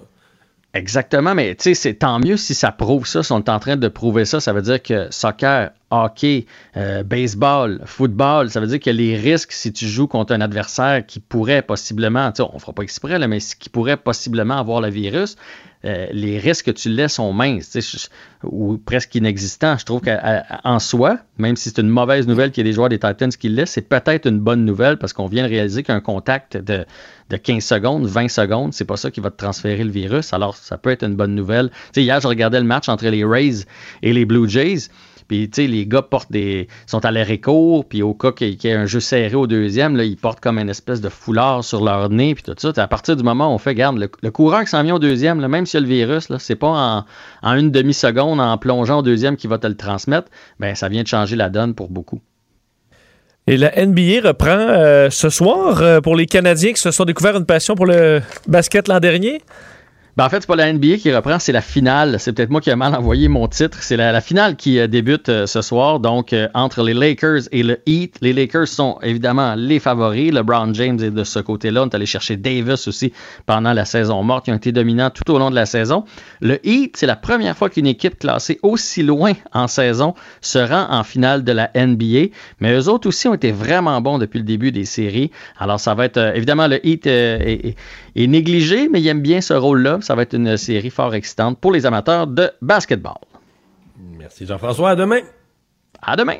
Au revoir. Pendant que votre attention est centrée sur vos urgences du matin, vos réunions d'affaires du midi, votre retour à la maison ou votre emploi du soir, celle de Desjardins Entreprises est centrée sur plus de 400 000 entreprises à toute heure du jour. Grâce à notre connaissance des secteurs d'activité et à notre accompagnement spécialisé, nous aidons les entrepreneurs à relever chaque défi pour qu'ils puissent rester centrés sur ce qui compte, le développement de leur entreprise.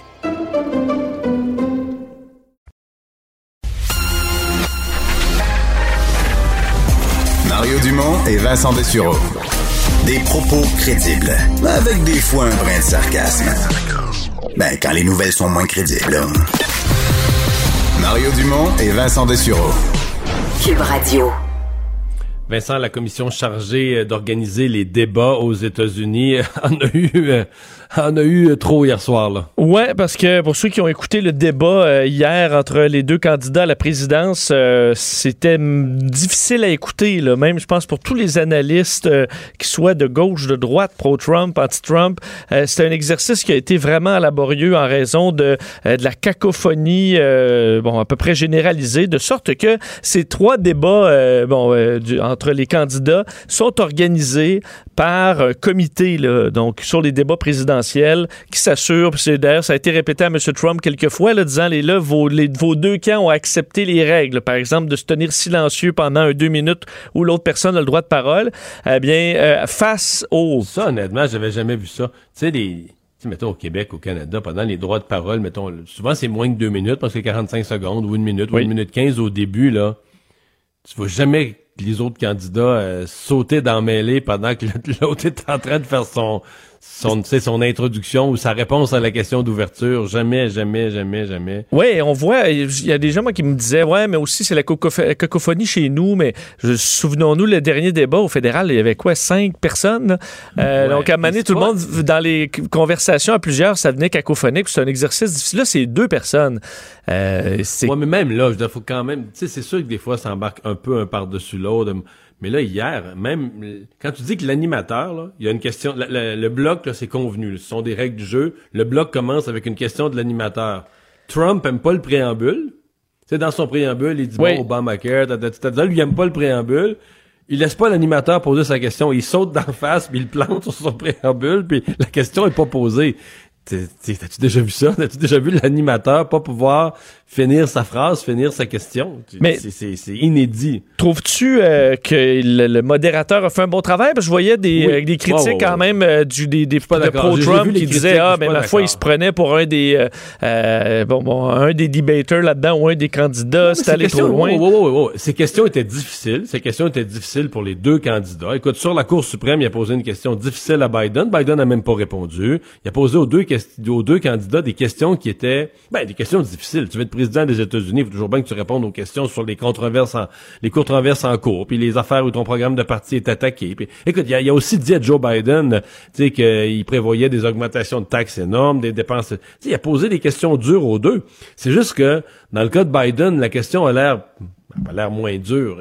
C'est qu'il accepte, là, il fait, il prend une face de politicien qui écoute une question difficile puis il répond. Alors que Donald Trump laisse pas l'animateur finir. Après ça, il blâme l'animateur, il dit il débattait avec moi. Non, il débattait pas avec toi, man. Il essayait juste de finir essayait sa question. il essayait juste de finir sa question. Et je pense qu'à un moment donné, Chris Wallace, écoute, il y a pas, il y a pas 13 ans lui non plus, là, il est pas en culotte courte. Il Lui, s'est dit, il s'est dit, si je ne finis, tu sais, sa question sur la santé, il s'est dit, si je ne finis pas ma question jusqu'au dernier mot et au point d'interrogation, je perds toute autorité, là. Auprès des candidats qui sont devant moi, auprès du public à la maison. Si Moi, moi, je suis d'accord, tu, peux, je- tu veux pas perdre ton débat, là. Tu veux pas perdre le contrôle de ton débat, là. Euh, c'était le deuxième sujet, c'était au tout début, là. Donc là, il s'est dit, il faut que je le mette le pied à terre. Et c'est pour ça qu'il a tenu tête à Trump à mort pour finir sa question. Et il a fini sa question de fait. Mais, mais tu sais, Trump, hier, il, il, euh, après le débat, je sais pas si t'as vu la photo où il se met lui en gros ver- versus, là, tu sais, les deux autres, comme pour montrer que lui avait deux, Mhm. lui est fort, mais il a, il a dû combattre deux adversaires, puis jouer à la victime, là, puis, il, euh, trouvais ça pathétique, franchement. C'est un peu un aveu dé- d'une défaite en même temps, là. Je, et bon, je- je- je- on, on disait qu'il y a eu des, des réactions de la commission. Ils ont donc euh, écrit un communiqué un petit peu plus tôt aujourd'hui disant, euh, bon, euh, à la suite du débat d'hier, ça, a rendu clair le fait qu'on devait ajouter des structures additionnelles au format pour s'assurer d'avoir un débat qui soit plus ordonné et des discussions qui soient pertinentes. Et Vincent, ils prennent des grands mots, là. Mais il y a juste une affaire que tu peux faire. C'est couper le micro. du- Ben oui. Dis-moi dis-moi une autre chose, là. Je veux dire, en bout de ligne, tu mettras les règles, les temps, les deux minutes, les encadrements que tu veux.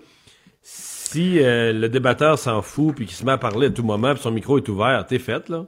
Il n'y a pas d'autres mesures. En tout cas, corrigez-moi, là, mais il n'y a Ben, pas la, la caméra aussi, à la limite, quand ton, ton micro coupe, ben, la caméra ne te voit plus. T'auras beau faire des simagrées, Ben, tu vas au les Parlement, faire. c'est le même. hein. Euh, Au Parlement, là, quand ton temps est fini, là, ça, oui, oui, ça ton coupe. micro, est- ton micro est à off, la caméra est plus sur toi. C'est ça, ménagement. pire, là, Au pire, on en, ouais, c'est ça, à l'Assemblée nationale, c'est comme ça. Fait qu'au pire, on entend dans le micro, mettons que c'est le micro du président ou le micro d'une autre personne qui est, ou- qui est ouvert, tu vas entendre à travers le micro de l'autre, là, à 42 Gueuler mètres en loin, fond, ouais. tu vas entendre, il y a un malade qui gueule, un malade qui gueule en arrière-plan, là, mais il n'y a plus la caméra, il n'y a plus le micro, là, tu comprends? Bon, mais on en arrivera peut-être là parce que reste qu'on à ce niveau-là, euh, c'est pas, euh, on fait pas de débat là parce qu'on se tapera pas ça trois fois. euh, c'est un exercice qui a été inutile pour les Américains moyens hier.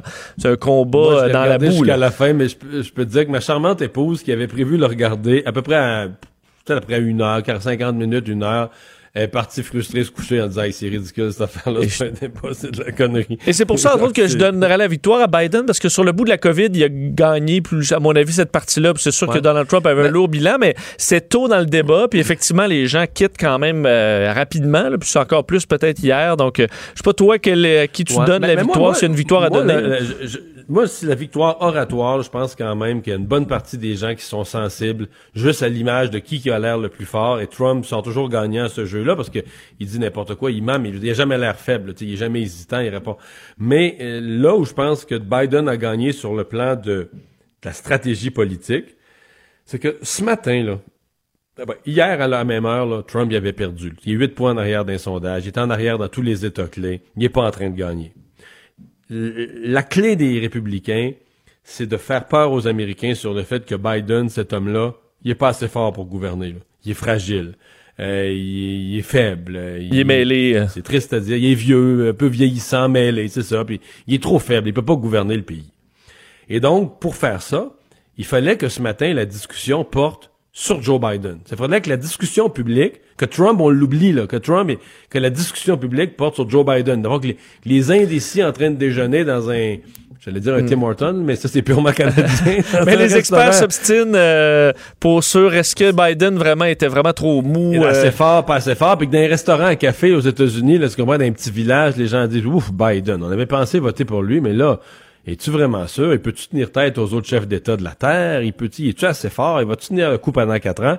Et ce matin, la discussion portait encore sur Trump, là, sur le style de Trump, la façon de faire de Trump, sur son euh, incapacité Trump- à condamner les, les extrémismes, euh, les extrémistes de droite.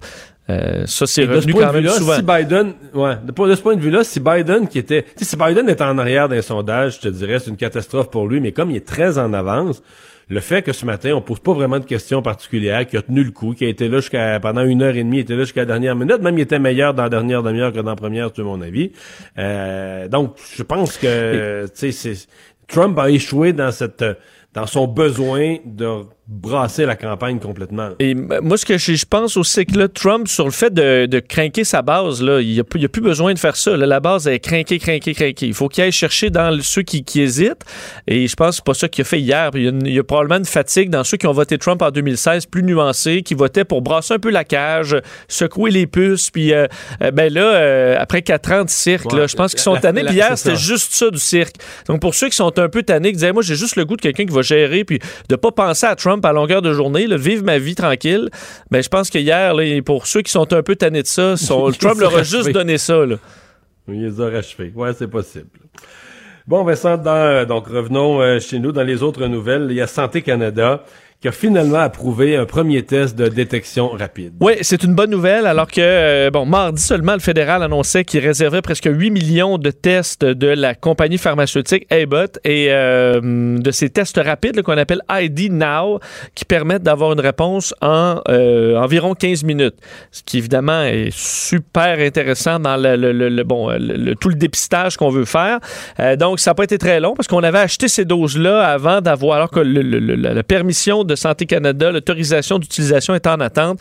Ben, aujourd'hui, ça s'est fait. Saut d'approbation de Santé Canada. Première technologie de dépistage rapide à être autorisée. Ça s'est autorisé dans quelques autres pays, là, mais on était en attente chez nous. D'ailleurs, les conservateurs, on le suivait depuis quelques jours, déploraient depuis très longtemps la lenteur d'autoriser ces tests rapides, alors que du côté des libéraux, on disait qu'on voulait pas mettre de pression politique sur Santé Canada et que le travail pour la fiabilité des tests devait être fait. Alors, ça va arriver quand? Les prochaines semaines, Justin Trudeau, on devrait avoir ces premiers tests euh, rapides. On en a 8 millions. Alors, on verra pour, euh, son, utilisation un petit peu partout. On sait que dans bien des endroits, ce sera critique pour pouvoir opérer, de pouvoir faire des tests rapides. Dans certains cas, même en rentrant au travail, dans des positions critiques, de pouvoir faire un test rapide. T'aimes bien finir ça avec une nouvelle un peu plus euh, légère.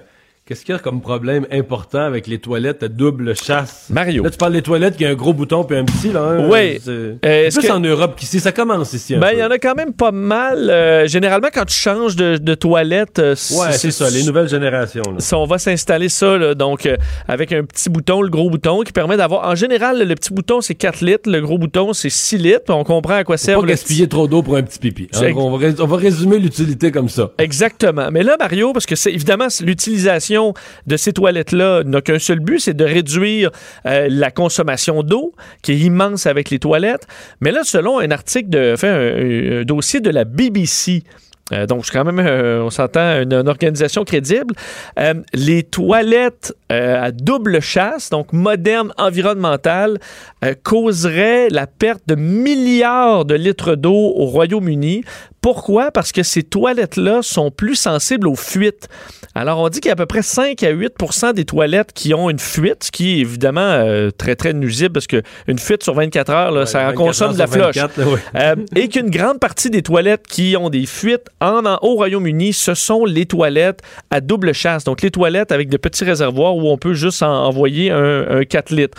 Pourquoi? Parce que, là, pour ceux qui ont, tous déjà ouvert sa, sa- toilette pour aller euh, régler un problème ou quoi que ce soit, euh, c'est, euh, on sait, là, le espèce de siphon qui va se coller au fond. Mais dans les doubles chasses, c'est ce qu'on appelle une, c'est un type de valve, mais qui est collé dans le fond. Et qui, lorsque, dès qu'il y a des débris dans l'eau, un éclat de porcelaine, un, dépôt de calcium, une, une impureté, ben ça va créer une fuite. Alors ces toilettes-là sont ont vraiment tendance à faire des fuites. Et selon des organisations, même de protection environnementale maintenant, on dit que ça fuit beaucoup plus que ça sauve de l'eau maintenant, au point où on pourrait, juste au Royaume-Uni, là, on parle de 400 millions de litres euh, d'eau qui sont perdus, euh, l'équivalent de, de, de pouvoir se renvoyer de l'eau à 3 millions de personnes dans une ville comme Édimbourg. J'adore ce genre de nouvelles où à vouloir, euh, tu sais, la fameuse phrase, le mieux est l'ennemi du bien. c'est ben, c'est ça, on se souvient des ampoules fluo compactes, là, tu sais, où c'est dire, ok, ça consomme moins d'énergie, mais t'en casses une, faut que t'évacues l'édifice. Euh, ben, c'est. Alors là, on dit, faites des tests, vous avez des toilettes de ce genre-là. Il y a des tests, vous allez voir ça sur YouTube ou d'autres façons, comment savoir si votre toilette fuit. Parce que si vous êtes un green qui avait acheté une toilette chère à double chasse, ben, ça se peut que vous soyez moins. Euh, euh, moins vert que votre voisin qui a la- sa vieille toilette de 1970. Là. Merci, Vincent. Merci. Le, le commentaire de Richard Martineau. Des commentaires pas comme les autres. Hey, salut Richard. Comment ça va? ce- Ça va bien. T'as regardé ce débat hier soir. euh, ça t'a rassuré? Écoute, j'ai toujours euh, trouvé que les gens exagéraient sur Trump. Euh, euh, tu sais, le, le Trumpisme primaire, l'anti-Trumpisme primaire m'a toujours tapé ses nerfs lorsqu'on parlait de- d'un dictateur, d'un homme qui aimait pas la démocratie, de, de, de menaces de guerre civile et tout ça. Je trouvais toujours que les gens exagéraient, exagéraient, mais pas hier. Là, ça me fait vraiment, ça me fait vraiment freaker. Je veux dire, tu sais, qui disent à une gang de, de- d'extrémistes, de suprémacistes blancs armés jusqu'aux dents, euh, prenez un pas de recul, mais allez-vous-en pas trop loin, là, tu sais, Restez prêts, là. Restez prêts parce qu'on va peut-être avoir besoin de vous. Euh, je trouve ça hallucinant qu'il est incapable de condamner des gens comme ça, euh, dangereux, et qu'ils disent Incapable que... de s'engager à respecter le résultat, résultat de Ben, c'est l'élection ça. aussi. Non, euh, non, mais je veux c'est clair et net que s'il gagne, la démocratie fonctionne, puis c'est une élection qui est parfaite, mais s'il gagne pas, c'est un coup d'État. Euh, il y a eu une fraude, il y a eu une arnaque, il ne partira pas. Et là, il va faire appel à ses troupes, justement, euh, qui sont prêtes à le suivre, d'ailleurs, qui ont mis sur leur site Internet, c'est devenu leur, slogan- leur slogan maintenant, là, Stand back by. and stand by. là. C'est ça, exactement. Écoute, c'est, vraiment fréquent. Et vraiment, le 4 novembre, euh, moi, j'ai peur, écoute, à des émeutes, à du pillage, à, des gens armés complètement fous. Ces gens-là n'accepteront pas euh, que Trump perde ses élections. Ils vont dire que c'est un coup d'État contre un- leur, président. Et là, je commence vraiment à freaker. Écoute, on, sait qu'ils ont des, des émules ici euh, euh, au Québec, euh, au Canada. Toute la gang d'anti-masques, c'est une gang de super euh, Trumpistes au bout. Écoute, j'ai rien qu'écrit une petite affaire de critique hier avant de me coucher sur Trump en disant qu'il arrêtait pas d'interrompre, euh, qu'il était incapable d'écoute et tout. Je me suis fait, mais engueuler, mais pas rien qu'engueuler, menacer, des, des, des, des, des- des commentaires haineux, extrêmement agressifs. Ces gens-là me font freaker, Mario. Complètement. Oui, mais tu sais, là. les, thèses que ces gens-là, puis Vincent est plus spécialiste que moi là-dedans, il va compléter, mais tu sais, durant tout le mandat de Trump, là, ceux qui croient au complot, mais ceux qui déifient Trump, là, qui- c'est pas, euh, c'est pas ordinaire là. Ils, ils ont, ils, ils ont espéré durant les, tout son mandat, tu sais, le complot mondial, là, les Oui. démocrates, satan, il est supposé le révéler, là. hein. Oui. Tu sais qu'à plusieurs moments là, il disait c'est là, là, c'est la semaine prochaine, il va, Trump il va le dire, là. mais tu sais, il va dire quoi, c'est, comme rien, c'est une Mais d'ailleurs, là, c'est quoi le mais terme? là, là, là, il va, euh, là, il va, ça, ça va sortir. Là, il va le sortir, Trump. Ben, c'est quoi? Ouais, we're gonna uh, drain the swamp. Drain va- soi, mais c'est parce que, mais ça, Mario, quand, quand il le fait pas, parce que souvent, il y a des dates, l'espèce de mystérieux compte de QAnon qui dit, ben là, c'est demain, là, l'arrestation massive de Hillary Clinton, puis Céline Dion, puis toutes les, toutes les pédos satanistes du monde. Mais là, quand ça n'a pas lieu, là, on dit que, ah, c'est Trump leur a mis des bracelets électroniques. là. Tu sais, on disait ça de François Legault quand il était en vacances, qu'on le voyait plus parce qu'il y avait, il avait été arrêté par Donald Trump, en résidence, en raison de son, euh, justement, son penchant pédo-sataniste, puis qu'il y avait une, euh, un truc à la cheville. Alors, tu peux toujours inventer une nouvelle affaire pour euh, qui fait que Trump est, est bien bon, là. Non, non, puis euh, il y a quelque chose de religieux là-dedans. C'est un mouvement à la Ah, ben limite oui, ben oui, religieux. Puis regarde, c'est pas pour rien. c'est sectaire, c'est une secte au c'est totalement sectaire. C'est pas pour rien que le mouvement anti-masque, qui est très près de, de, de- de Trump euh, ici au Québec, il va avoir quatre pasteurs là, au prochain, à la prochaine grosse marche. Pas celle de ce soir, là, mais celle qu'on avait prévue pour euh, un petit peu plus tard au mois d'octobre. Il y a une alliance entre la droite et la, la droite chrétienne. Et il y a quelque chose de, de, de religieux. Et là, je vais pas prononcer le mot de Hitler parce que faire un parallèle entre Hitler et Trump, je trouve ça tout le temps extrêmement douteux. Mais tu sais, les, les, les marches au flambeau au début à Nuremberg, puis il y avait un côté très charismatique, mystique quasiment chez les Allemands euh, fa- face à, leur dictateur. Il y a quelque chose chez, chez ces gens-là. On est au-delà de, la- rationalité. On n'est pas dans la logique. Et c'est ça qui me fait totalement freaker. Ajoute à ça euh, une qui vont être furieux de pas de pas de pas gagner leurs élections. Ajoute à ça comme Vincent le fait le souligne souvent qu'ils sont armés jusqu'aux dents. C'est freakant. Et euh, histoire euh, qui, qui a ébranlé beaucoup de Québécois, euh, Richard, le, décès de Joyce Etchakwan, euh, qui, que tu compares au dossier de George Floyd aux États-Unis? Oui, oui, exactement. J'imagine qu'on va avoir, là, tout comme aux États-Unis, on, on réfléchit là, à revoir totalement là, les, les, les relations entre les Blancs et les Noirs. Ici, je pense qu'on est dû là, pour une réflexion en profondeur. Il y en a eu des commissions et tout ça, mais il faut revoir euh, la place qu'on donne aux Amérindiens, aux Autochtones euh, notre société, et puis la, la fameuse loi des Indiens. Mais tu sais, je vais, je, je te dire, d'un point de vue strictement personnel, OK? Et quand on est dans les médias, puis on a un micro, on a toujours tendance à, à se peindre d'un- bon angle, d'un bon côté. Mais les, les gens des médias, on est comme tout le monde, on a nos préjugés aussi. Euh, souvent, je pense, ben, tous les jours, je pense en auto sur du parc. OK, et au coin de Duparc et Sherbrooke, ceux qui connaissent bien le centre-ville et qui passent par là, il y a à peu près une vingtaine, une quinzaine d'Autochtones qui sont tout le temps sous, sans abri, qui dorment euh, devant les devantures de commerce, euh, qui traversent la rue, puis t'as toujours peur des frapper, qui se foutent totalement d'où c'est que ils sont complètement off. Et, des, et souvent, ça m'agace. Je passe par là et ça m'agace. Et je les regarde, puis je dis, encore eux autres. Ils ont encore dormi devant un restaurant. Puis, ils sont encore là, en train de quêter pour boire, puis tout ça. Et, tu sais, ton préjugé monte. Mais ces gens-là sont, sont en détresse. Ils ont été Ah ouais. déculturés, Et- là. et- Ils ont et- été ouais, ceux- ceux arrachés qui de arrivent- leur terre, là. Souvent, ceux qui arrivent à Montréal, là, c'est dans un décul- long processus de déconstruction personnelle. là. Ça- Ben totalement, ben tu sais, puis je reviens à cette phrase-là de, de Pierre Falardeau qui avait dit euh, à tout le monde en parle, un, par- un peuple qui meurt, ça meurt longtemps puis ça fait mal. Ben ça c'est un peuple qui se meurt, qu'on a arraché de ses habitudes, arraché de ses traditions, arraché de son folklore, qui arrive euh, en, en ville, ils sont déconnectés de tout et c'est certain qu'ils tombent la boisson et tout ça. Donc ton premier réflexe quand tu penses là tous les jours, c'est de dire Hein, encore. Ils sont encore sous, puis tout ça. Puis peut-être qu'à l'hôpital, c'est ce qu'ils se disaient en voyant cette femme-là. Tiens, elle, est encore, elle, elle revient encore ici, là. Puis tiens, un septième enfant, là, qu'elle a accouché, tout ça.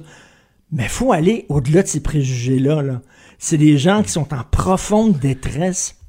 Mais Et dans le se rapport passe avec euh, Pa- Paul-Émile Ottawa, là, le chef de la nation anti-Québec de Manawan, me disait ce matin que dans le rapport vient, honnêtement, là, que j'avais survolé, mais je- il y avait comme, euh, pas dans, nécessairement dans les conclusions, ou dans les, les- mais plus dans le- dans l'analyse qu'ils ont faite, ils s'étaient penchés sur l'hôpital de Joliette. Il semble que Ben l'hôpital oui. de Joliette avait fait l'objet spécifique de témoignages, de déclarations de problèmes, etc. Est-ce que toi, euh, ça veut dire, ça justifie euh, un, un congédiement, un renvoi de la ministre des Affaires autochtones? Ça, honnêtement, ça n'a aucun rapport. Comme- là. Dans le sens, que. Comme le demande Dominique une- Anglade, je trouve que- Non, non, mais d'ailleurs, les libéraux n'ont même pas, à la période des questions, je pensais, j'étais prêt, moi, LCN, à présenter ça en direct, je me disais une demande de démission de ministre, puis les libéraux l'ont même pas répété en chambre, là.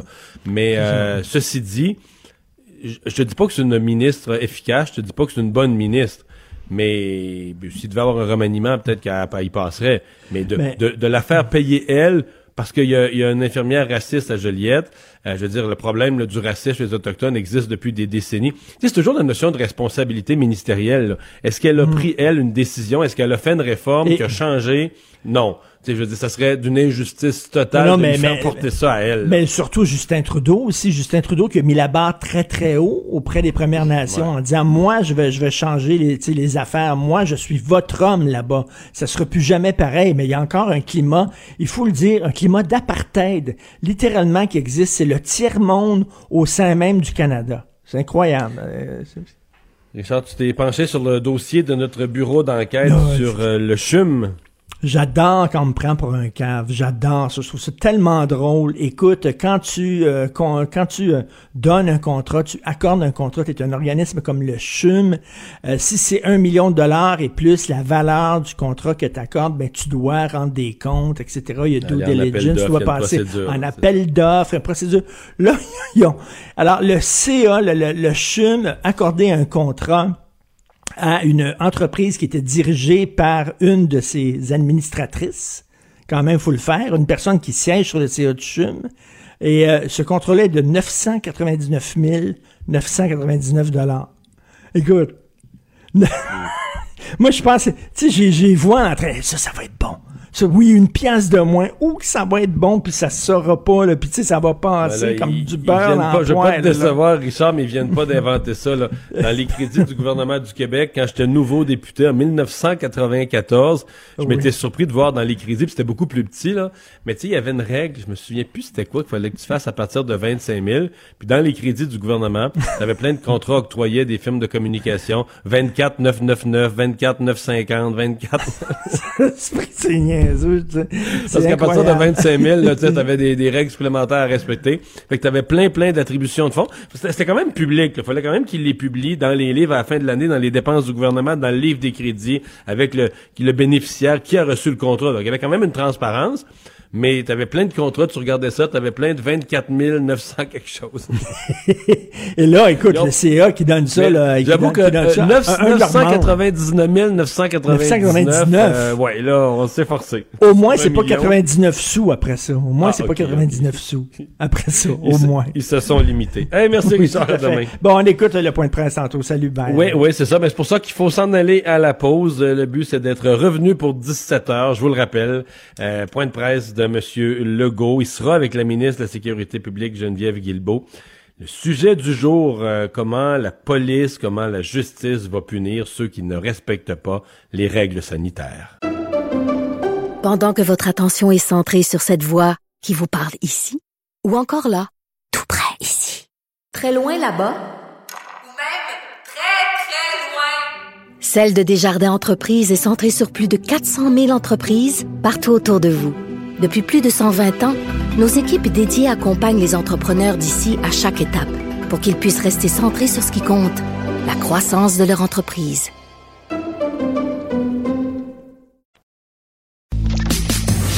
Mario Dumont et Vincent Dessureau. Joignez-vous à la discussion. Appelez ou textez le 187 Cube Radio 1877 827 2346. Alors Vincent, donc en attente de ce point de presse dans les toutes prochaines minutes sur les moyens d'action euh, policière, fait un bout de temps qu'on attend ça quand même. Oui, et euh, ça fait longtemps, disais qu'on n'a pas vu François Legault et, euh, et Geneviève Guilbeault ensemble, donc euh, premier ministre et vice-première ministre, qui, parce qu'évidemment, elle est euh, ministre de la Sécurité publique, alors vont faire cette annonce euh, qui, est attendue d'une minute à l'autre. On entend donc qu'il, qu'il- qu'il- qu'il- de voir les portes s'ouvrir vers le- le- la zone du point de presse pour parler de ces règles, ce qui permettra aux policiers de faire respecter, euh, ce qui entre en vigueur ce soir là, à minuit et qui va changer évidemment la vie de beaucoup, beaucoup de Québécois. Euh, le fait d'être en zone rouge, donc les conséquences qui commencent ce soir, la fermeture des, euh, des restaurants, on le sait, alors ça vient avec plein de choses, le fait qu'on peut pas re- plus recevoir à la maison. Et ce que- c'est ce que- ça, les deux, les deux gros morceaux, je pense, c'est la maison. Parce que ça, la maison privée, on a dit en termes de vie privée, c'est comme les policiers ne peuvent pas, peuvent pas rentrer là n'importe quand. Et les manifestations. Et entre autres, les manifestations sans masque. C'est un peu les deux clous. Je dis pas qu'il y aura sûrement d'autres éléments, mais c'est deux des clous de ce qu'on surveille. Là. Et euh, il y a des manifestations euh, qui sont qui sont prévues là. Euh, Il y en a quand même pas mal déjà. Il y en a une effectivement dès ce soir. Donc là, on va être avant minuit. On aura les, les, les, les- anciennes règles, mais effectivement ensuite, ce sera. euh, il y en a plusieurs qui sont prévues en zone rouge. Alors là, qu'est-ce que les policiers vont pouvoir faire? Est-ce qu'on va faciliter la façon de donner des contraventions? Est-ce qu'on va pouvoir faire des contraventions contravention massive là, devant une foule. Écoute, c'était des gens de t'as 1000, 2000, 5000 personnes. Ça commence à être tout un casse-tête pour les policiers. On sait que là, donner un- Ouais, une contravention. On pourrait, par contre, on pourrait, par contre, dans les règles, là, euh, faire porter une responsabilité euh, très grande aux organisateurs. Euh, ça peut être la façon de contourner un problème comme celui-là, de dire euh, les organisateurs, les gens qui ont pas, qui ont fait les invitations, etc., d'une manifestation, euh, et qui, euh, mais là, est-ce que, est-ce que tu peux les tenir responsables eux euh, du non-respect des, des, des mesures sanitaires? C'est ça qui est plus délicat là. Et oui, effectivement. Et il y a la partie, dans les autres points, il y a quand même le, le déplacement interrégional aussi. On sait qu'on avait vu des contrôles policiers lors de la première vague. Alors, est-ce qu'on va vouloir protéger des régions au point où on va placer des policiers? Est-ce qu'on va pouvoir... Parce qu'on sait, on, on veut pas qu'on circule nécessairement, quoi, quand à l'intérieur d'une zone rouge, ça semble moins euh, énerver le gouvernement, mais on veut surtout pas aller toucher des régions qui seraient, euh, seraient épargnées par la pandémie. On pense à la, région du Saguenay-Lac-Saint-Jean, entre autres, a quelques cas aujourd'hui, mais c'est très contrôlé. Les hôpitaux vont bien, alors on veut surtout pas que ça change. Alors, est-ce qu'on verra l'apparition de, policiers euh, là-dedans? Euh, bon. Il y a deux nouveaux concepts, euh, ben nouveaux, pas complètement nouveaux, mais quand même en droit là, auxquels il faudrait se préparer. La, la notion du, du télémandat, c'est-à-dire que on dit un policier peut pas rentrer dans une maison sans mandat. Tu peux pas rentrer dans une- la, la maison privée. Par contre, si un policier, si, ben, exemple, il y a huit chars dans le cours, là. Euh, il a l'air d'avoir un gros party. Les policiers ont, je prends les le langage du droit, les policiers ont des motifs raisonnables de croire qu'une infraction est en train d'être commise dans Oui. cette maison-là, pourraient à distance, avec un juge ou des juges qui se rendraient disponibles, donner un, mandat, un télémandat, un mandat de perquisition instantané à distance, qui permettent aux policiers, euh, sans qu'ils retournent au poste, sans qu'ils retournent remplir des documents là, dans leur auto, d'aller sonner à la porte, d'aller poser des questions, d'aller constater, et peut-être de donner un constat. Ça, c'est l'autre concept. Donc, le télémandat et le constat portatif. Parce que jusqu'à maintenant, ce genre d'infraction-là, on faisait un procès verbal, hein, donc un, un constat de l'événement. Et euh, là, ensuite, on envoyait ça au DPCP pour des poursuites. Bon, ben, on va avoir les réponses. Euh, on me dit que le point de presse euh, s'amorce. On va aller écouter le premier ministre et sa ministre de la Sécurité publique. C'est, euh, je voudrais revenir sur ce qui est arrivé à l'hôpital euh, de Joliette avec Madame Echakan, une femme à Tikamek. Euh, J'ai été, euh, comme tous les Québécois, choqué euh, de voir la vidéo, de- d'entendre les propos racistes euh, à l'égard de Madame Echakan. Euh, je veux vous dire qu'il y a une infirmière qui a été congédiée. Il y a deux enquêtes qui sont en cours. Puis comme vous le savez, j'ai déjà donné un mandat à Nadine Giraud et Lionel Carman. Ils doivent, dans les prochaines semaines, me remettre une liste de recommandations, puis on va agir pour lutter contre le racisme. C'est totalement inacceptable ce qu'on a vu là. Personne n'aime ça. Maintenant, je veux revenir sur euh, la deuxième vague euh, de la pandémie. D'abord, euh, deux précisions. Suite à une analyse de la santé publique, qu'on nous a recommandé que dans Chaudière-Appalaches, il y ait trois MRC qui, qui passent de zone rouge à zone orange. Donc, on parle des MRC des Z-Chemin, Montmagny et Lillet. Donc, euh, évidemment, ça a des conséquences sur euh, les gestes qui seront posés à partir de minuit euh, ce soir. Autre précision concernant les bibliothèques publiques, les Québécois vont pouvoir aller chercher des livres, emprunter des livres avec un masque et en gardant le 2 mètres, mais il n'y aura pas de rassemblement dans les bibliothèques euh, publiques. Je reviens sur euh, la situation de la pandémie. On le voit, euh, le nombre de cas continue d'augmenter, le nombre d'hospitalisations continue d'augmenter. La situation est inquiétante et plus que jamais, euh, je vais demander encore aux Québécois, au moins pour un mois, euh, de faire des sacrifices parce qu'il y a des vies qui sont en jeu. On veut aussi garder nos enfants dans les écoles, puis on veut protéger aussi notre euh, réseau de la santé. Bon, j'ai entendu puis lu beaucoup de, commentaires depuis hier sur les décisions qu'on a annoncées lundi. Euh, les gens se demandent pourquoi on a fermé certaines activités puis pas d'autres. D'abord, je veux être bien clair, là, il n'y a pas un jugement de valeur qui a été posé à savoir est-ce qu'on punit euh, les activités euh, qui ont fait moins d'efforts. Euh, c'est pas ça le critère qui a été euh, utilisé. Ce qu'on veut, là, puis on peut débattre longtemps de savoir est-ce qu'il y a des activités qui sont plus ou moins essentielles ou plus ou moins non essentielles. Le but, c'est de choisir un certain nombre d'activités et de réduire les contacts. Puis pour être bien franc avec vous, c'est pas impossible que dans les prochaines semaines, on ajoute à ces activités-là euh, donc, euh, euh, il y a actuellement une urgence d'agir. On a choisi un certain nombre d'activités. C'est pas un jugement de valeur. Ça ne veut pas dire qu'il y a des activités qui sont plus importantes que d'autres avec la santé publique. Donc, on établit une certaine liste. Puis c'est pas impossible que des activités s'ajoutent à cette liste-là. Bon, maintenant, c'est pour ça que je suis avec euh, la vice-première ministre et la ministre de la Sécurité publique, qu'on a eu un conseil des ministres aujourd'hui pour se parler de comment on va faire respecter les consignes. Parce qu'on va se dire la vérité, à cause de l'insouciance ou la négligence d'une minorité, on se retrouve dans une situation là, où il y a beaucoup de monde qui sont affectés, et il y a des vies qui sont en jeu. Puis là, je veux faire un parallèle avec euh, euh, certaines consignes, consignes comme les lumières rouges. Les gens savent, s'ils passent sur une lumière rouge, ils peuvent avoir une amende parce qu'ils mettent la vie des autres en danger. Puis c'est pas une question de liberté. Il n'y a pas personne au Québec qui va se dire Hey, ça n'a pas de bon sens qu'on me donne une amende parce que je suis passé sa lumière rouge.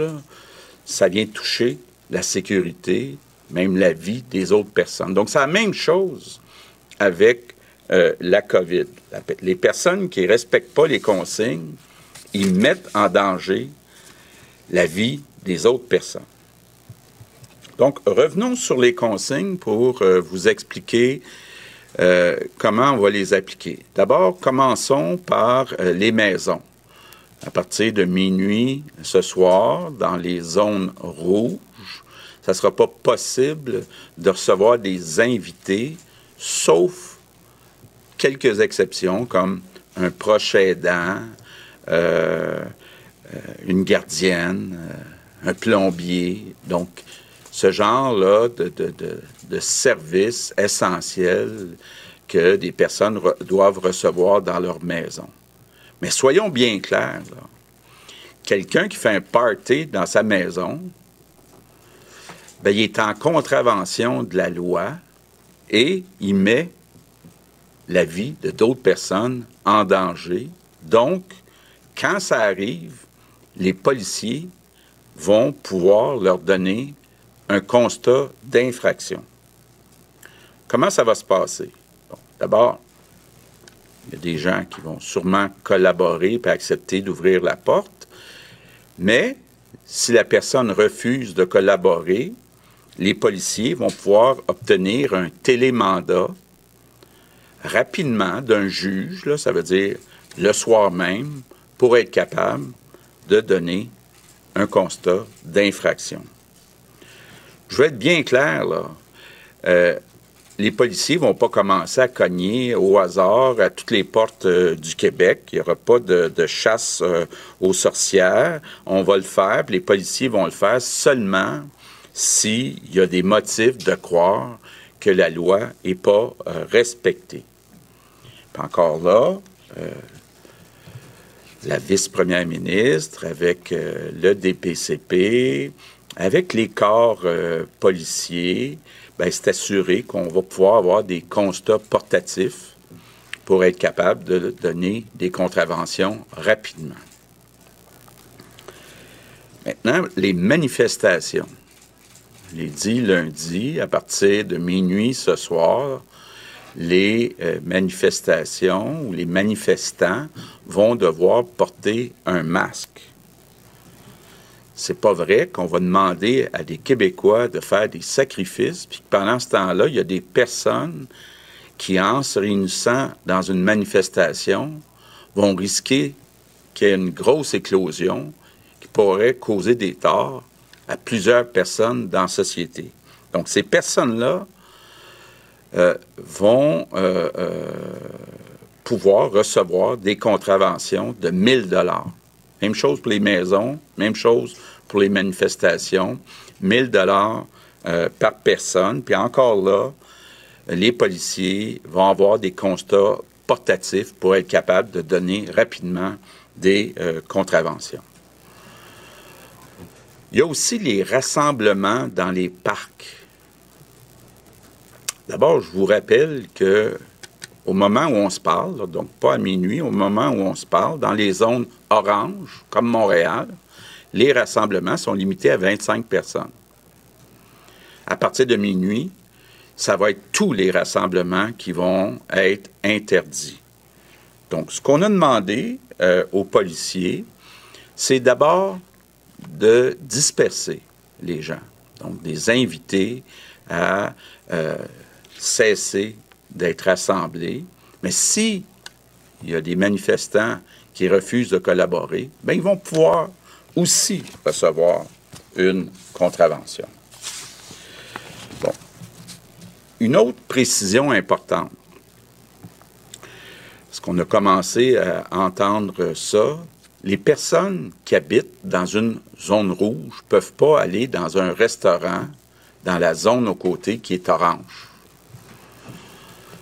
ne veut pas mettre le fardeau sur les restaurateurs, mais veut juste dire, juste dire à ces personnes-là, ce qui est illégal dans la zone rouge est illégal si vous allez dans une autre zone. Donc ça, c'est très clair. Peut-être une autre précision aussi, c'est le temps de la chasse. Donc il y a des personnes qui sont dans des zones rouges, qui vont aller dans les prochains jours peut-être dans leur camp de chasse. C'est correct. Mais là, ce qui est important, c'est de ne pas aller faire l'épicerie dans la zone orange ou la zone jaune où est leur camp de chasse, qui arrivent avec leur nourriture, là, un peu comme on le faisait euh, ce printemps. Je termine avec mes remerciements du jour. Ça va être pour les policiers et les policières. Ça ne sera pas facile les prochaines semaines pour les policiers les policières, mais on a besoin de nos policiers, nos policières, pour faire respecter la loi et pour nous protéger. Donc, je vous dis un énorme merci aux policiers et aux policières. Maintenant. Ben voilà, vous avez entendu euh, l'annonce de Monsieur Legault, Vincent. Bon, euh, même euh, un peu tout ce qu'on avait prévu et un peu plus. On sera sévère là. Manifester pas de masque, c'est c'est 1000, c'est 1000 dollars. Ouais, 1000 dollars manifestation, 1000 dollars si vous refusez d'être dispersé dans un parc, 1000 dollars si vous faites des parties à la maison. Tu avais raison sur les télémandats, là, donc les policiers qui pourront s'ils voient plusieurs voitures par exemple et que la personne refuse que les policiers entrent, ben avoir un mandat très rapidement donc un télémandat pour pouvoir intervenir. Puis là, c'est 1000 pièces pour, euh, pour tout le monde. Alors, euh, est-ce que ça va être suffisant? Euh, on verra, mais c'est quand même, ça, monte vite, la facture. C'est certain. On n'avait peut-être pas vu, par exemple, j'entendais qu'il y avait des, des, réservations, je pense que nos journalistes qui avaient découvert ça, par exemple à Granby, qui est en zone orange, euh, tout à coup, les réservations d'un restaurant à Granby, c'était des 514, là, pour les gens qui connaissent leur code régional, le code régional de Montréal. Euh, ça, ça sera pas permis. Là. Ça sera pas légal pour les gens des zones rouges qui ont pas le droit d'aller au restaurant, de commencer à se réserver des restaurants à une heure de chez eux, là. Euh, mais d'aller se réunir dans des restaurants en dehors de leur région, si tu viens d'une zone rouge, tu respectes le principe de la zone rouge partout. Et ben reste que si ceux qui pensaient que c'était logique de faire ça, ils ont rien compris là. Parce que c'est pas la zone qui est, dangereuse, c'est vous en tant que personne qui habitez dans la zone rouge. Euh, D'ailleurs, quand même, la seule bonne nouvelle, euh, trois MRC là, qui deviennent en, qui vont rester en orange. Donc les aides-chemins Montmagny, Lillet. Alors pour eux, à minuit finalement, ça n'entre pas en, en vigueur. Je suis surpris parce que moi, quand Chaudière-Appalaches lundi a embarqué dans l'eau. Euh, ben t'étais pas là lundi, t'es pas avec nous, c'était euh, Alex. J'avais soulevé ça, Alex, la grandeur de la région euh, Chaudière-Appalaches parce que je sais qu'il y a des problèmes à Lévis, euh, des gros problèmes à Thetford Mines, donc à MRC de l'amiante. Mais euh, c'est une grande région, là. Tu sais, Montmagny, euh, aux frontières du Bas-Saint-Laurent, à ma connaissance, il n'y avait pas de gros problèmes. Bon, donc on a, on a découpé le territoire là, pour permettre à certaines parties de la MRC d'être épargnées. On va tout de suite rejoindre Emmanuel Latraverse. Bonjour, Emmanuel. Bonjour. Est-ce que c'est pour euh, je reviens donc au travail policier 1000 dollars d'amende pour euh, être dans un rassemblement euh, dans une maison dans une manifestation sans masque? Est-ce qu'on parle de la de la version sévère de la version dure de l'application de la loi? Ben, il va falloir voir comment comment c'est appliqué. Là. Je suis certain que certains vont dire que c'est pas assez sévère parce qu'en Ontario, la pénalité est de 10 000 dollars pour les organisateurs de rassemblements extérieurs euh, et de manifestations. Mais je pense que le message porte. Là, les gens comprennent que euh, que l'amende est, est, est très sérieuse. Là. Maintenant, l'enjeu, c'est comment on va réussir à le faire euh, appliquer. J'ai hâte d'entendre M. Legault là-dessus, comment on va gérer ces manifs anti-masques. Euh, comment est-ce que les policiers vont euh, aborder ça? Est-ce que la c'est un peu là, je pense qu'il y a une pas une inquiétude, mais une curiosité, un peu de euh, de, de tension là, dans la population, de voir comment est-ce que ces événements-là vont se dérouler. Sur la question des gens qui enfreignent les règles chez eux, ben, le gouvernement essaie de couper. Moi, je vois ça, le gouvernement essaie de couper la poire en deux. Il y a une grosse partie de la population qui veut que la police puisse rentrer dans les maisons. Il y a des enjeux légaux majeurs autour de ça. Ouais. Ouais, ouais. Fait on, on, on, on permet le télémandat. Qu'est-ce que ça fait, ça? C'est comme il faut que la police convainque un juge d'avoir un mandat, faut que ça vaille la peine là, de déranger un juge pour avoir un mandat. Donc, finalement, là, la délation de voisins dans un 4,5, là, c'est- ça vaut pas la peine. L'enjeu- Je pense que... Parce qu'il y a une matante, parce qu'il y a une matante qui est venue porter du sucre à crème. Ben, c'est ça. Je pense que les juges, dans l'application de ça, vont vouloir, euh, en tout cas, c'est ce qu'on présume et c'est ce qu'on espère, là, vont, vont vouloir euh, avoir euh, euh, des photos, des preuves. Il y a 25 autos dans le driveway, on entend le bruit dehors, etc. Euh, mais je peux te prédire déjà que ça va être contesté, tu sais. On s'entend là. Euh, c'est sûr, sûr, sûr. Mais bon, en attendant, ça donne au moins les moyens au gouvernement de dire qu'il fait ce qu'il faut pour faire respecter les consignes. tu sais. Ouais, non, ça, le, message euh, passe, il n'y a pas de pas de doute là-dessus.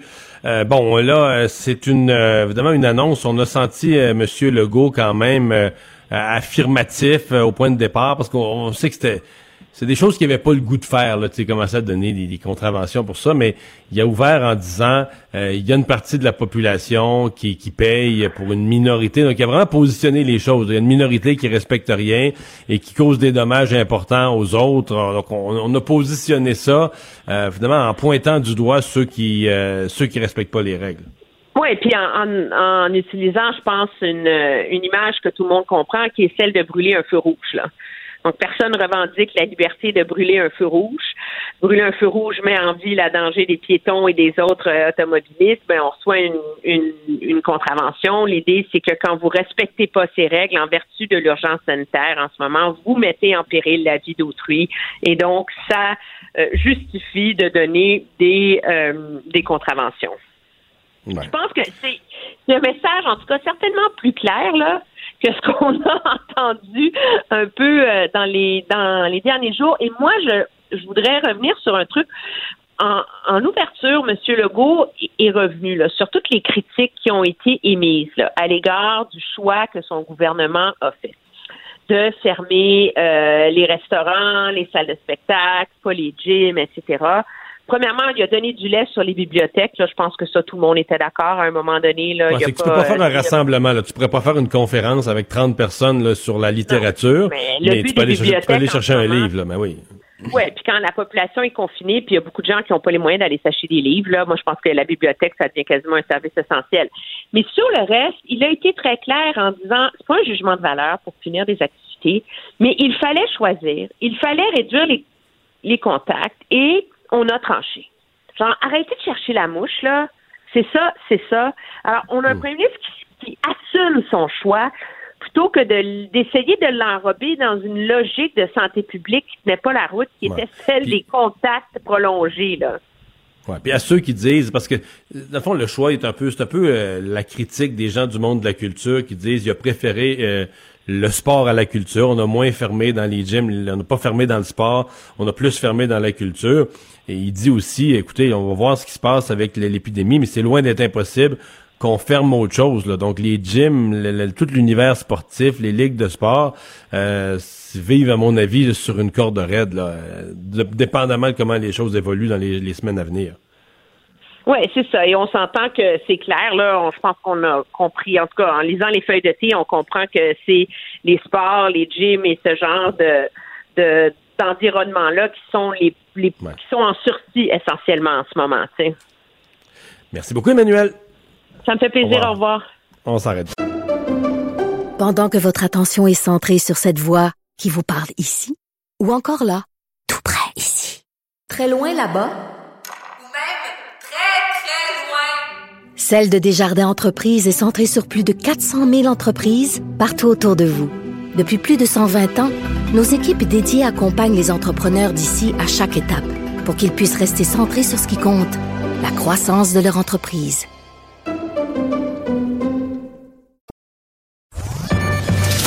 Le remède à la désinformation. Mario Dumont et Vincent Dessureau. Cube Radio. Alors Vincent, euh, résumé de cette annonce euh, que vient de faire le gouvernement. Oui, rappelez alors que la période de questions euh, suit son cours que le gouvernement donc annonce serrer la vis pour faire respecter les zones rouges. Donc on comprend que les manifestations maintenant pourraient avoir des bon des contraventions de, de 1000 dollars pour les parties privées et ça elle tenait, dans le point dans la, période de questions à spécifier Mme Guilbeault. Il n'y a rien qui change dans le fond parce qu'on n'entre pas dans les maisons sans mandat. Les télé mandats, ça existait déjà. Ce qu'on va faire, c'est faciliter là, euh, les, de s'organiser pour que les policiers aient les moyens de faire ces télémandats plus rapidement, donc pour pouvoir entrer à l'intérieur de maisons où il y aurait des récalcitrants. Et encore là, ce sera 1000 dollars par personne. Euh, également, euh, bon, un recul sur les bibliothèques. Hein. Les bibliothèques, finalement, pourront ouvrir. Seulement, on ne peut pas s'amasser, donc se, se, rassembler à la bibliothèque. on va faire une petite conférence là, à propos d'un roman qu'on a aimé. C'est vraiment... on va chercher son, livre, et on ressort. Euh, également, euh, dans les parcs, donc euh, plus de rassemblements, même dans les parcs, si on le savait. Les policiers, par contre, seront un peu plus tolérants, vont demander aux gens de se disperser. Et là, s'il y a des récalcitrants, ben, il y aura encore une fois cette contravention de 2000 dollars. Alors, rappelant que fais le lien avec la lumière rouge. Là, quand tu repasses sur une, lumière rouge, ben, tu t'attends à avoir une contravention. Ben, ce sera ça maintenant pour ces nouvelles mesures. En rappelant aussi qu'il y aura d'autres fermetures qui sont possibles. Il l'a rappelé, M. Legault, que ça pourrait venir dans les prochaines semaines. ça. Eux, pendant qu'eux annonçaient ça, il y avait une manifestation anti-masque, une centaine de personnes euh, à Montréal au même moment. Remarque que jusqu'à minuit, euh, les nouvelles règles ne s'appliquent pas, mais bon, un peu pour barber tout le monde, il y avait une centaine de manifestants anti-masques qui manifestaient pendant la conférence de presse. Euh, merci Vincent, merci. merci. à vous à la maison d'avoir été là. on se retrouve demain. Cube Radio.